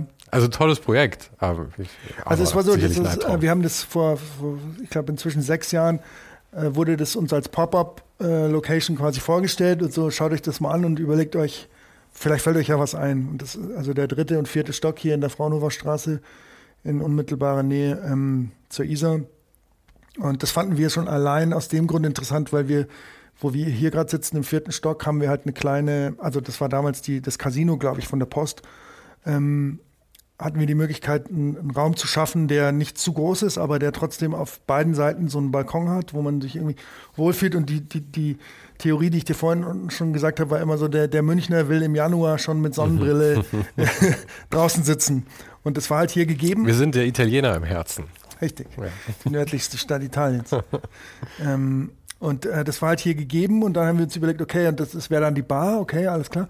Für was, ähm, Hotel, okay, haben wir noch nicht gemacht. Das ist ja ein bisschen so die Königsdisziplin in der Gastronomie. Ähm, und das fanden wir dann auch aus dem Grund spannend, weil wir es noch nicht gemacht haben und haben uns dann ausgerechnet, wie viele Zimmer sind denn nur zwei Stockwerke im dritten und vierten Stock wir dann hier haben können. Also 16 Zimmer sind wir dann, äh, sind wir dann draufgekommen. Und dann war so die Idee zu sagen, okay, wir haben ja ein relativ großes Netzwerk auch an Kreativen. So, wir schauen mal so ein bisschen, wer Lust hat, sich da zu verwirklichen oder auszutoben, weil mir war dann auch relativ früh klar, dass das ein super ähm, Aufhänger ist im Bereich Marketing, wenn man sagen kann, mhm. der, jedes Zimmer wurde von einer anderen Persönlichkeit so umgesetzt. Ähm, ganz abgesehen davon, dass es natürlich total Spaß gemacht hat, ist es auch eine super griffige Geschichte, die ich jetzt so in einem anderen Hotel noch nicht so mitbekommen habe. Und die könnte ich natürlich den Szenen, der Szenen dann immer bedienen, die diese Leute halt auch genau. mitprägen. Genau. Und ähm, ja, du hast so ein paar aufgezählt, der, der, der, der, der Michi Beck, der Charles Schumann, der, der DJ Hell, dann der, der Marc Streidenfeld, mein ältester Kumpel aus dem Olympiadorf, mit dem ich aufgewachsen bin, der ist inzwischen ähm, äh, Komponist in Hollywood, hat American Gangster und viele andere tolle Filme so musikalisch begleitet. Und mein, mein Schwager, von dem ich vorhin erzählt habe, der eben Folk macht, hat das ganze Zimmer mit Carrara Marmor aus Italien und selbst gebastelten äh, äh, Kleiderbügeln und so ähm, umgesetzt. Und so hat jedes Zimmer so seinen eigenen, seinen ganz eigenen Flair und man hat immer was zu erzählen. Habt ihr, habt ihr irgendwie einen Budgetrahmen gesteckt oder gab es manchmal auch Momente, wo ihr ein bisschen geschwitzt habt und gesagt habt, um, äh, können wir es nicht ja, ein bisschen anders machen? Also jeder hat es so ein bisschen anders, ist es ein bisschen anders angegangen. Der eine wollte halt von, äh, so, von, von, von Anfang bis Ende so alles selber tatsächlich mit den eigenen Händen bauen. Also der, der, der Helly hat zum Beispiel in, in, in seinem Zimmer so eine Installation gemacht, ähm, Hells Angels mit drei so Skeletten, die zusammen ähm, jammen auf so einer Bühne. Ähm, der hat also ganz viel eigene Zeit und, und, Energie und so reingesteckt und andere wie der Charles hat er gesagt, hey, Buschen, macht's mir mal Zimmer, das ist ja so ein bisschen japanisch und ich schaue es mir dann an. Ja, ja, passt.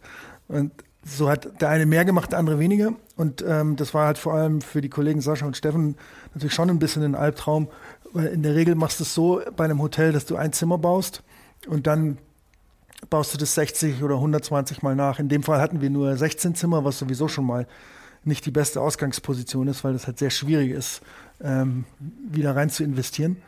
Ähm, genau. Und dann, äh, in dem Fall war halt jedes Zimmer anders und die, klar, die haben dann so ein kleines Budget mit an die Hand bekommen. Ähm, ich konnte mich da zum Glück so ein bisschen raushalten aus den Details, was das betrifft. Und wurde das, wurde das gleich gut angenommen, dieses Konzept hier von dem Hotel? Sehr gut. Ja. Ja, also vor allem die Bar ist, wenn es keinen Covid gibt, super stark mhm. und sehr beliebt. Ähm, wir hätten nie damit gerechnet. Wir hatten dann anfangs zum Beispiel, da mussten wir dann auch Türsteher dann mit einsetzen. Das wollten wir gar nicht. Wir wollten das eigentlich so Open House mäßig machen, aber das wäre gar nicht gegangen ohne Türsteher, weil du sonst das ganze Haus voller Leute hast, die da so rumgeistern und das stört natürlich die, die anderen Gäste. Ja. Ähm, das war mal das eine und das, das andere war, dass, dass wir mit Designhotels schon früh zusammengearbeitet haben. Das war für uns halt ja schon irgendwie so eine Ehre, weil ähm, ich, ich glaube, das Cortina und das ähm, Cortina und das, wie heißt das andere vom Rudi? Das habe ich vergessen. Ich weiß es leider nicht. Am Viktualienmarkt.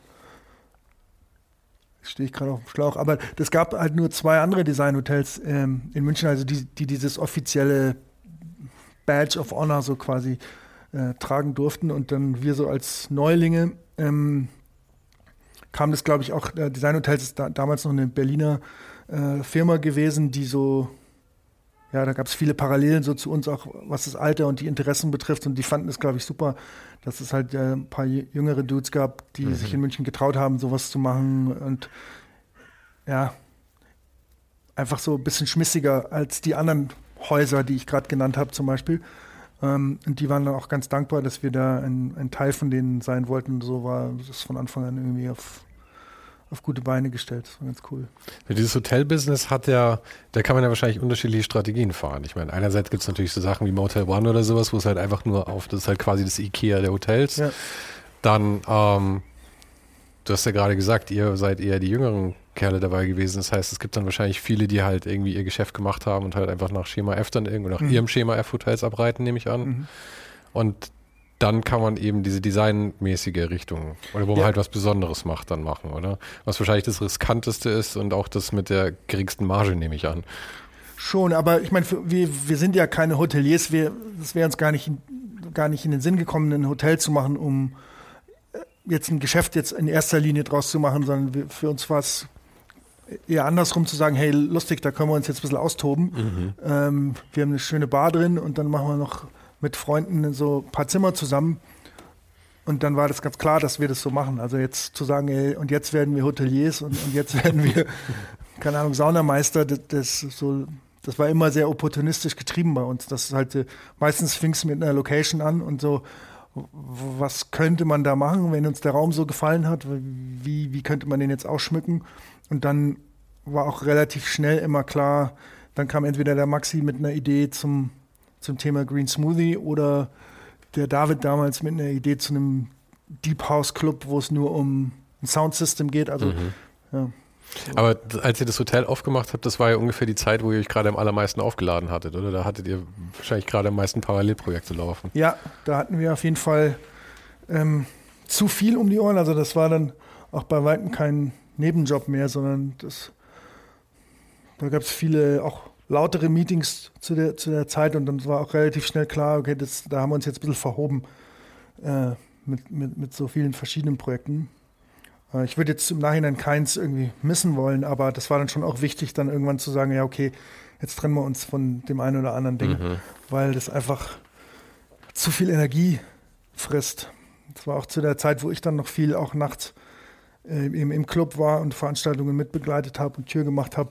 Und die Kombination ist dann irgendwann auch, macht keinen Spaß mehr. So ist dann zu viel Verantwortung auf mhm. einmal. Was ich noch fragen wollte, war, wenn man, wenn man zwei so große Bausteine hat irgendwie, auf der einen Seite eben Kicks und alles, was mhm. da dran hängt, oder Play Hard, gut, man soll es eigentlich eher unter dem Schirm, glaube ich, mhm. nennen, aber Kicks ist immer, was mir in den Mund kommt. Ja, ähm, das auf der einen Seite und auf der anderen Seite dieses ganze Gastro-Thema, ja. Und ich meine, beides läuft ja ich glaube, man kann sagen, es läuft beides eigentlich hervorragend, oder? Also ich meine, gut, hier haben wir natürlich jetzt das ganze Corona-Thema und so, aber abgesehen davon liefen die Projekte eigentlich immer recht gut. Ja, schon. Aber ich sage immer, also hervorragend oder super. Ja, wie läuft Ja, super, hau rein. Also super läuft es nie. Mhm. Irgendein Klo ist immer irgendwo kaputt. Mhm. Das ist halt so. aber wenn man zwei so Themen hat, ähm, Hast du jemals überlegt, ob du eins davon absägen sollst, um dich auf das andere zu konzentrieren? Oder ist es für dich irgendwie so ein Ausgleich? Oder was ist, was ist die Motivation, das weiterhin beides zu machen? Ähm, Habe ich mir noch nie überlegt. Nee? nee. Also lief einfach beides so ja.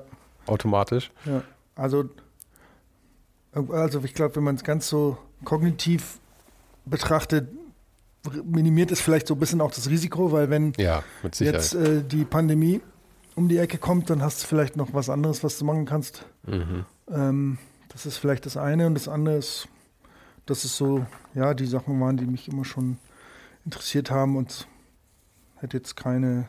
Ich finde es ich ja super, ich wohne in der Schellingstraße, weißt du, und dann gehe ich abends noch um die Ecke und dann ins Hand, kurzes Bierchen. Das ist halt so das Leben, wie ich es mir vorstelle. Ich, ich, mhm. ich ähm, brauche das und will das auch so, dass man da überall so ein paar Leute hat, mit denen man ja, was zu besprechen hat oder, oder sich trifft. Und es gehört irgendwie dazu, jetzt so zu meinem Leben. Ich kann es mir gar nicht anders vorstellen. Wie bist denn du damals eigentlich zum, zum Steffen und zum Sascha gekommen? Weil daraus hat sich ja eine, ja, eine ja, jahrzehntelange Partnerschaft jetzt entwickelt. Pass auf, das war ähm, der Jerry, der sogenannte Jerry Kay. Äh, Im echten Leben heißt der Gerald Kleffmann, der ist äh, äh, bei der Süddeutschen Zeitung als Sportredakteur. Äh, inzwischen macht viel Golf und viel Fußball. Ähm, der hat Tennis gespielt, ebenso wie der Sascha. Und dann der Sascha hatte Geburtstag, der kam aus Krumbach. Der Jerry Kay hat gesagt, komm, wir fahren zu meinem Kumpel Sascha. Der hat Geburtstag, ja, okay. Äh, mit dem Jerry hatte ich studiert eben damals äh, Kommunikationswissenschaften an der LMU. Äh, und dann war das einfach so ein, ein, Kumpel von ihm besuchen. Und so, äh, der Sascha ist dann nach München gezogen. Der Steffen, der mit dem Sascha aufgewachsen ist, auch. Die haben dann in der Barer Straße gewohnt. Ich, Schelling-Ecke, Barer. Und dann haben wir so ein Ding gehabt, früher, das hieß Typ E. Ähm, das war eigentlich so ein loser Verbund von eigentlich Jungs. Ähm, da haben wir eigentlich nichts gemacht, außer uns Blödsinn auszudenken. Also Veranstaltungen gemacht. Der, der Steffen hatte damals im Kunstpark ähm, ein, ein, ein, ein, großes Loft, ähm, wo, wo er Architektur gemacht hat. Der Sascha dann auch. Und dort haben wir dann auch Veranstaltungen gemacht, zum Beispiel. Ähm, ja, und so ist halt eine Freundschaft ähm, entstanden. Äh, viel früher, als es jetzt irgendwie so Business-Ideen gab mhm. oder so. Und dann irgendwann, ich meine, wir ergänzen uns auch ganz gut in dem Sinne, dass wir eigentlich ganz viel oder fast alles so in-house ähm, zusammen meistern können. Also die Jungs eben mit der mit Architektur und mit Design und ich vielleicht mehr so auf der Kommunikationsebene ähm, und im Netzwerk und das hat immer gut funktioniert. Und natürlich manchmal Manchmal streitet man sich auch oder es ist äh, anderer Meinung, aber ich glaube, das Wertvolle an so einer Partnerschaft ist dann schon, dass man weiß, auch selbst wenn man sich mal streitet oder irgendwie auseinandergeht ähm, und verschiedene Ansichten hat, dass man weiß, eigentlich jetzt das nächste Mal, wenn man sich trifft, ist das mhm. kein großes Thema mehr eigentlich so.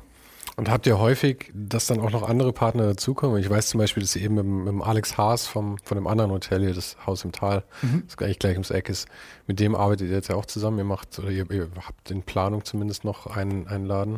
Ja, ich ich nicht so, weil ich habe so ein bisschen Angst vor, äh, wir haben ja damals die Kantine Kantonar gemacht, noch an der mhm. Schelling-Ecke Türkenstraße. Wo ich übrigens ein bisschen traurig bin, dass der Laden nicht mehr existiert, weil war ein toller, tolles Restaurant. Die beste, äh, auch für mich einfach die beste Lage in der ganzen Stadt. Mhm. Genau die Ecke ist einfach die, die so wirklich happening ist. Also die finde ich mhm. super. Aber ähm, das Erlebnis ähm, hat mir so ein bisschen die Lust an äh, an, der, an, einer Gastronomie vertrieben, die mit Essen zu tun hat. Mhm. Also da habe ich echt Angst vor. Ich will nichts mehr zu tun haben, wo Drinks verkaufen und Musik auflegen gerne. Aber wenn was zu essen dazu kommt, ist das für mich eine Nummer zu hoch oder, eine, oder einfach nicht das, wo ich mich wohlfühle. Und ähm, das, was die Jungs jetzt zusammen machen, das ist ähm, die, die Frau im Mond an der ähm, Museumsinsel, heißt das, glaube ich, da vorne, das Südseite, das ist wahnsinnig geile Location, also mit mit, mit, Blick über die, also du bist ja direkt über die Isar und schaust den ganzen Abend in die Sonne rein. Mhm. Und, also Wahnsinn. aber eben mit Essen und da habe ich gesagt, naja, lieber nicht. Den aber, Schuh willst du nicht mehr anziehen. Aber der Alex hat keine Angst davor, der macht das bestimmt auch gut. Mhm. Und, und das ist ja tatsächlich mal, äh, der, der Alex ist ja ungefähr 20 Jahre jünger als ihr. Mhm. Ist das ist gut oder spielt es überhaupt keine Rolle oder wie ist sowas? Mhm, spielt keine Rolle, super. Also ja, aber ich meine dahingehend, wir hatten ja vorhin schon mal drüber geredet, dass das mit dem, mit dem Älterwerden und wie man sich noch vorstellen kann, irgendwie in manchen Sachen drin zu, ist, zu sein. Und vielleicht ist es ja auch ganz gut, da eben jemanden dabei zu haben, der 20 Jahre jünger ist und einfach vielleicht ein so, anderes ja. Verständnis von der, von der ja. Kultur irgendwie mit reinbringt. ist wieder. sicherlich kein Nachteil. Aber ich kann dazu, wie gesagt, da, da, da ich da nicht so, ich habe mich da früh rausgezogen, mhm. wir hatten dann den Pitch dafür gewonnen und dann habe ich dann irgendwann gesagt, ja, ich fühle mich da nicht so wohl. Aber im dann, Pitch warst du noch dabei. Ja, ja. Und dann, ähm, und dann, wie gesagt, da bin ich jetzt bei den letzten Besprechungen gar nicht so dabei, auch, auch wenn wir viel mit dem Alex abhängen und, und viel, viel zusammen machen. So. Mhm. Aber so was die Inhalte jetzt von, von dem Projekt betreffen, kann ich gar nicht so viel, so viel zu sagen, leider. Aber sicherlich ist es cool, dass da einer dabei ist, der kein Opa ist, ja. ja, ich, ähm, ich ziehe mich aus dem Projekt jetzt mal raus und ziehe jetzt hier mal die Reißleine. Ich glaube, wir haben zu anderthalb Stunden geredet, sowas. Ja. Also dann, vielleicht müssen wir irgendwann noch mal eine Folge 2 machen. Teil 2 und Teil In einem Jahr oder zwei. Aber bevor wir aufhören, habe ich noch eine Frage an dich, weil ja. ich bin ja großer äh, Podcast-Fan ah. sowieso. Also in, in, ich hätte mir nie gedacht vor, vor ein paar Jahren, dass ich eigentlich sehr, sehr viel mehr Leuten beim Sprechen zuhöre, als dass ich jetzt Musik höre. Wenn ich für mich alleine mhm. irgendwie Sport mache oder Auto fahre oder U-Bahn fahre oder spazieren gehe oder so, das, das ist eigentlich zu 90 Prozent höre ich Menschen zu, die sich unterhalten. Ich auch. Mehr ja. als, dass ich inzwischen Musik höre. Äh, deswegen wollte ich dich fragen, welche deine Podcasts sind, die du mir so mitgeben kannst an der Stelle. Uh, das ist, das, die Sache ist die, ich habe ich hab nie daran gedacht, dass ich mal selber einen Podcast mache. Ja, und ich habe immer nur amerikanische Podcasts eigentlich gehört. Um, ähm, und ich bin erst, seit ich den jetzt hier mache, tatsächlich in diese deutschen Podcaster mal reingerutscht, was vielleicht ganz gut war, weil wenn ich gesehen hätte, was es alles gibt, hätte ich vielleicht nie angefangen damit. Ähm, Aus Respekt meinst du, oder? oder? Ja, auch weil, weil ich äh, jetzt erst sehe, wie wie gesättigt der Markt auch irgendwie ist, wie viel es gibt und auch wie viele tolle Interview-Podcasts es gibt und so. Ich meine, es gibt halt irgendwie so das Hotel Matze zum Beispiel. Also wird man nicht reich mit Podcasts? Ähm, das, die Frage kannst du mir in ein paar Jahren stellen. Das, äh, ich glaube, dafür ist es noch zu früh okay. zu, reden. Also mir ging es auch nie bei irgendwas darum, reich zu werden. Das heißt, das ist mir eh eigentlich relativ egal. Aber okay, Hotel Matze? Hotel Matze, also ich denke, dass der wahrscheinlich ganz gut davon leben kann, nehme ich mal an. Aber ich meine, da hängt, mit dem hängt ja noch so viel mit dran. Der hat ja, ja noch dieses ganze Mitvergnügen gehört ja, ja da dazu. Aber ich nehme an, den kennst du wahrscheinlich eh schon. Ansonsten deutsche Podcasts fallen mir jetzt wirklich gerade spontan nicht so Aber viel gerne ein. auch amerikanische, die höre ich eh. Amerikanische, was ich sehr gern mag, ist äh, Sam Harris Podcast. Sam Harris ist äh, ein Philosoph, ein Neurowissenschaftler eigentlich von der, okay. kann ich dir mal schicken, da geht es ähm, einfach sehr viele interessante Gäste aus Wissenschaft, Politik, aus allen möglichen Bereichen. Okay, den kenne ich nicht, da muss ich mal rein. Ja, den schicke ich dir mal. Es, es äh, geht sehr sehr tief. Ähm, dann gibt es noch einen, oh Gott, wenn ich jetzt wüsste, wie er heißt, Mindscape Podcast. Das ist ein Physiker, der auch das ähnlich macht, aber halt aus seiner Perspektive raus. Ich mag gern so sehr abstrakte Themen irgendwie. Wenn ich sowas höre, dann habe ich gern, dass ich mich da drin verliere und die Hälfte nicht verstehe, glaube ich. Und es ist dann häufig, ist es dann ein Gespräch mit jemandem, den du vorher gar nicht kanntest, weil es jetzt nicht irgendein Hollywood ja. Mensch ist, sondern. Ja, ja. Also in den meisten Fällen. Manchmal gibt es natürlich so Leute, das ist ja wie in jeder anderen Szene auch. Gell? Ich meine, genauso wie ich jetzt hier mit dir rede und davor auch schon mit, mit dem Sascha gesprochen habe oder so. So eine Szene ist ja immer begrenzt irgendwie. Das heißt, man läuft immer ja. ähnlichen Leuten über den Weg. Das heißt, in dem Mindscape gibt es dann Gäste, die natürlich auch bei Sam Harris mal sind und sowas. Ja. Aber häufig was ich bei so einem Podcast schön finde, ich meine, was ich hoffe, dass vielleicht irgendwann der Punkt auch mal bei, bei Ohne den Hype zu kommen, dass die Leute irgendwie sagen, okay, ich höre es vielleicht nicht wegen Sven, aber äh, der, der Umstand, dass Sven dabei ist, sagt mir, dass wahrscheinlich das Thema mit dem Gast mich dann interessieren wird, dass man einfach da so ja. auch so eine Brand wieder letzten Endes irgendwie hat. Ja. ja. Weil bei, Wobei bei den guten Podcasts finde ich schon häufig so, dass es schon auch der, Moderator oder der Host, wie man es nennen möchte, dass die. Person dann diejenige ist, die das ja, die, die, die Färbung einfach so ja. mitgibt, dass man sagt, okay, da höre ich gern zu oder nicht so gern. Ja, ich glaube auch die Färbung ist es halt einfach genauso wie du sagst. Genauso wie es bei Matze ist es halt eben recht getragen. Mhm. Und das ist ja, ich meine, da stehen offensichtlich sehr, sehr viele Leute drauf. Und ähm, das ist halt sein Ding und ähm, ich also ich meine, es ist sehr schwer, sich selber einzuschätzen, aber ich glaube, ich, ich lasse recht viel Raum irgendwie und mhm. ich mag eigentlich gar nicht zu ernste Themen. Ich mag irgendwie gerne einfach mhm. ein bisschen Scheiß labern und ab und zu mal lachen. Ähm, aber ja, so ist halt die Färbung. Jeder hat da irgendwie sein eigenes. Ich hätte auch, es ist vielleicht ein bisschen vermessen, mich jetzt im selben Satz mit Matze Hilscher zu vergleichen. Aber gut, das, wir lassen einfach, sky's the limit. Ja, klar. Ja. ich finde es auch überhaupt gar nicht vermessen. Beides sind Podcasts, die, ähm, vielleicht bin ich jetzt nicht ganz so interessant wie der Campino, aber beides sind ja ähm, Podcasts, die sicherlich ihr, ihr Following haben und das zu, zu, jeder Zeit dann, je nachdem, was man gerade braucht, dann auch. Das und es kommt auch immer aufs Publikum drauf an, weil ich kann dir auf jeden Fall sagen, für mich bist du interessanter als Campino auf jeden Fall. Oh, nee. Weil es ist ja auch immer die Frage, für was sich der, der Zuhörer interessiert. Und ich meine, Campino und die Toten Hosen sind für mich jetzt nicht unbedingt so interessant. Aber ich meine, was du machst, ist halt einfach was, was mich sehr interessiert. Eben dieses ganze Brandbuilding und sowas. Und dann, aber ich finde es halt auch irgendwie toll, dass du halt einfach so eine, dieses Soziale ist bei dir halt einfach ein Riesenpunkt auch. Und das ist auch was, was mich immer interessiert irgendwie. Einfach wie Leute so diese Netzwerke irgendwie halten und, und aufbauen. Und am schönsten finde ich es eben, wenn es so ist wie bei dir. Oder ich habe mal mit Donald Schneider gesprochen, der kommt aus Berlin, der hat bei H&M diese ähm, Karl Lagerfeld-Kampagne damals ah, angezettelt ich, ja. und solche mhm. Sachen. Und das fand ich auch faszinierend, weil das auch einfach so ein Mensch ist, wie du auch, der halt einfach gerne mit anderen Menschen zu tun hat. Und dann merkt man aber schon, dass trotzdem auch Arbeit dahinter steckt irgendwie. Also jetzt nicht irgendwie so ähm, berechnend, aber ja, ja. man muss Beziehungen und Freundschaften ja auch, man muss da auch Arbeit reinstecken irgendwie. Und beim Donald zum Beispiel muss ich sagen, das war ein Gespräch, das mich wirklich nachhaltig äh, von dem her beeinflusst und verändert hat irgendwie. Das, wie ich jetzt mit, mit Leuten umgehe, vielleicht nicht mit meinen besten Freunden, aber mit Leuten, die ich jetzt so kennenlerne irgendwie. Und dass ich da viel eher geneigt bin, auch dann mal, dass sich da Freundschaften ausentwickeln können. Mhm. Und es nicht immer beste Freundschaften werden müssen, sondern einfach, dass man auch Freunde naja. haben kann, die nicht im engsten Kreis sind. Das konnte ich davor nicht. Das wusste ich davor nicht, dass es erlaubt ist, glaube ich. Hast du in den letzten fünf Jahren einen besten, neuen besten Freund kennengelernt? Weil das frage ich mich ja häufiger, wenn man so älter wird. Mhm. Ähm, und ich bin jetzt auch nicht so alt, aber alt genug, um, um, sagen zu können, dass es halt immer weniger vorkommt, dass man Leute trifft, ja. die, die dann wirklich so super tight sind. Ne? Das ist, ist interessant. Also in den letzten fünf Jahren, da muss ich jetzt gerade hart überlegen. Also ich habe mit ungefähr 30, 31 habe ich einen, einen Kerl kennengelernt, Ben aus England, den habe ich in Thailand kennengelernt. Und der ist jetzt einer meiner besten Freunde. Mhm. Und ja, ungefähr, hilft natürlich, wenn man das dann wenn man on the road ist. Ja, wenn man so ganz ja. woanders ist.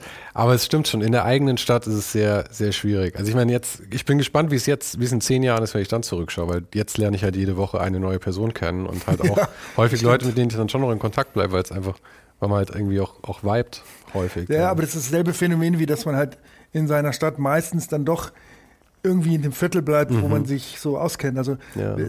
Eastside und Westside, also wenn man jetzt die Isar sieht, ich bin nur auf der, auf der, jetzt komme ich durcheinander, weil ich falsch rum sitze, wenn ich so rum sitze, auf der Westside und nie auf der Eastside. Ja, ja, ja. Warum? Ja, auf der Ostseite muss man natürlich auch sagen, ist, jetzt, ist es nicht so happening. Gell? Ich meine, du hast dann halt Rosenheimer Platz, Gasteig da oben. Ich meine, gut, da passiert jetzt gerade ein bisschen Da wird der, der, Max von Treuer, der die Sandra äh, Forster, würden die da wahrscheinlich widersprechen. Ja, vielleicht. Aber, also ich muss aber auch sagen, Max Vorstadt, was du, oder halt, für mich zählt das eigentlich schon immer zu Schwabing eher. Ich finde, ab der Uni ist es eigentlich schon Schwabing, aber es ist, ist eher so eine Einschätzungssache. Das war für mich nie irgendwie mein Ding. Es war immer zu weit mhm. für mich weg irgendwie. Ich komme halt aus dem, eher aus Heidhausen und mhm. sowas. Und wie du sagst, jeder bleibt halt in seinem kleinen Dorf da irgendwie drin. Es ist schon lustig, wie klein so eine Welt eigentlich ist dann. Ja. Vielleicht ist es in so einer Stadt wie Berlin anders oder vielleicht nee, ist es noch nee. schlimmer dann. Ich weiß es nicht. Nee, nee. Ich glaube, das ist genauso. Also so, so wie, so wie ich es kennengelernt habe, mhm. trifft man da immer die gleichen Leute. Und ich, ehrlich gesagt, ich finde es auch cool, dass es ähm, in einer großen Stadt oder in einer Großstadt, dass man auch äh, wie auf einem Dorf einerseits die gleichen Leute trifft und andererseits immer wieder auch mal neue Leute mhm. kennenlernt. Das ist ja eigentlich das, finde ich, was es ausmacht, wie man sich wohlfühlt. Also so die richtige Balance. Wenn das jetzt nur, sagen wir mal, Fremde wären, wäre wär es jetzt für mich auch nicht so das Richtige, glaube ich. Ja, aber ich meine, Fremde, das wird es ja immer weniger. Und bei mir wird es jetzt auch immer mehr so, dass es einfach selten einen Tag gibt, wo ich irgendwo hingehe, wo ich nicht irgendjemanden grüße. Ja, und das war früher auch anders. Und ich finde, es hat ja. Vor- und Nachteile. es war schon auch schön, diese absolute Anonymität zu haben, dass man einfach wusste, man geht durch den Tag und wenn man nicht konkret sich mit jemandem trifft, kann man einfach komplett ja. anonym durch die Welt gehen. Das ist für dich, war das wahrscheinlich schon immer unmöglich, oder? Das war, ähm, ja, unmöglich und auch nicht so. Nicht gewollt. Ich mag das ganz gern. Mhm. Hey, hallo und dann keep it moving. ja, das muss man aber auch können, dann den Absprung wieder schaffen. Mhm. Als Türsteher, als ehemaliger ist das ähm, ganz natürlich, mhm. dieses kurze und dann weiter. Ja. Ich habe es ja eben schon versucht, ich versuche jetzt nochmal den Absprung zu schaffen, weil ich muss unbedingt auf die Toilette jetzt. Danke, dass du die Zeit genommen hast. Danke dir. Cheers. Bis bald.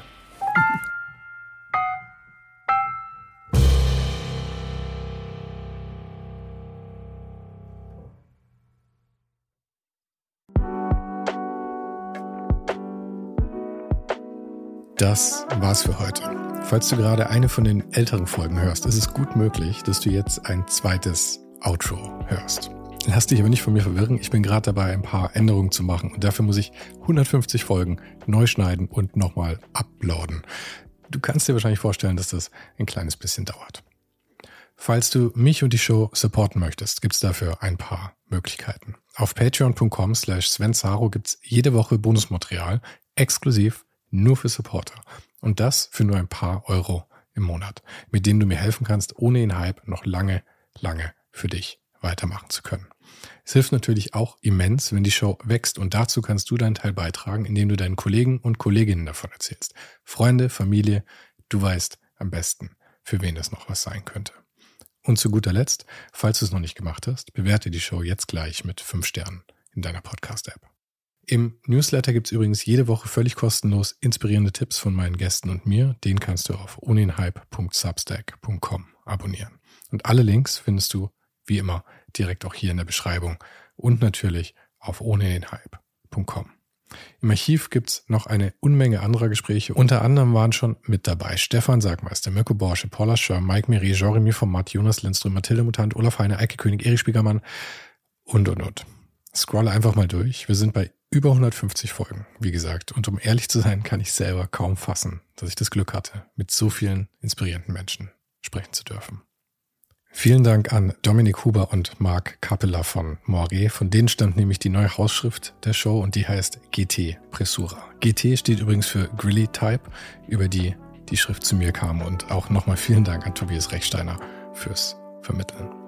Der größte Dank geht aber natürlich an dich fürs Einschalten fürs Zuhören und für deinen Support. Und wir hören uns dann hoffentlich nächste Woche wieder.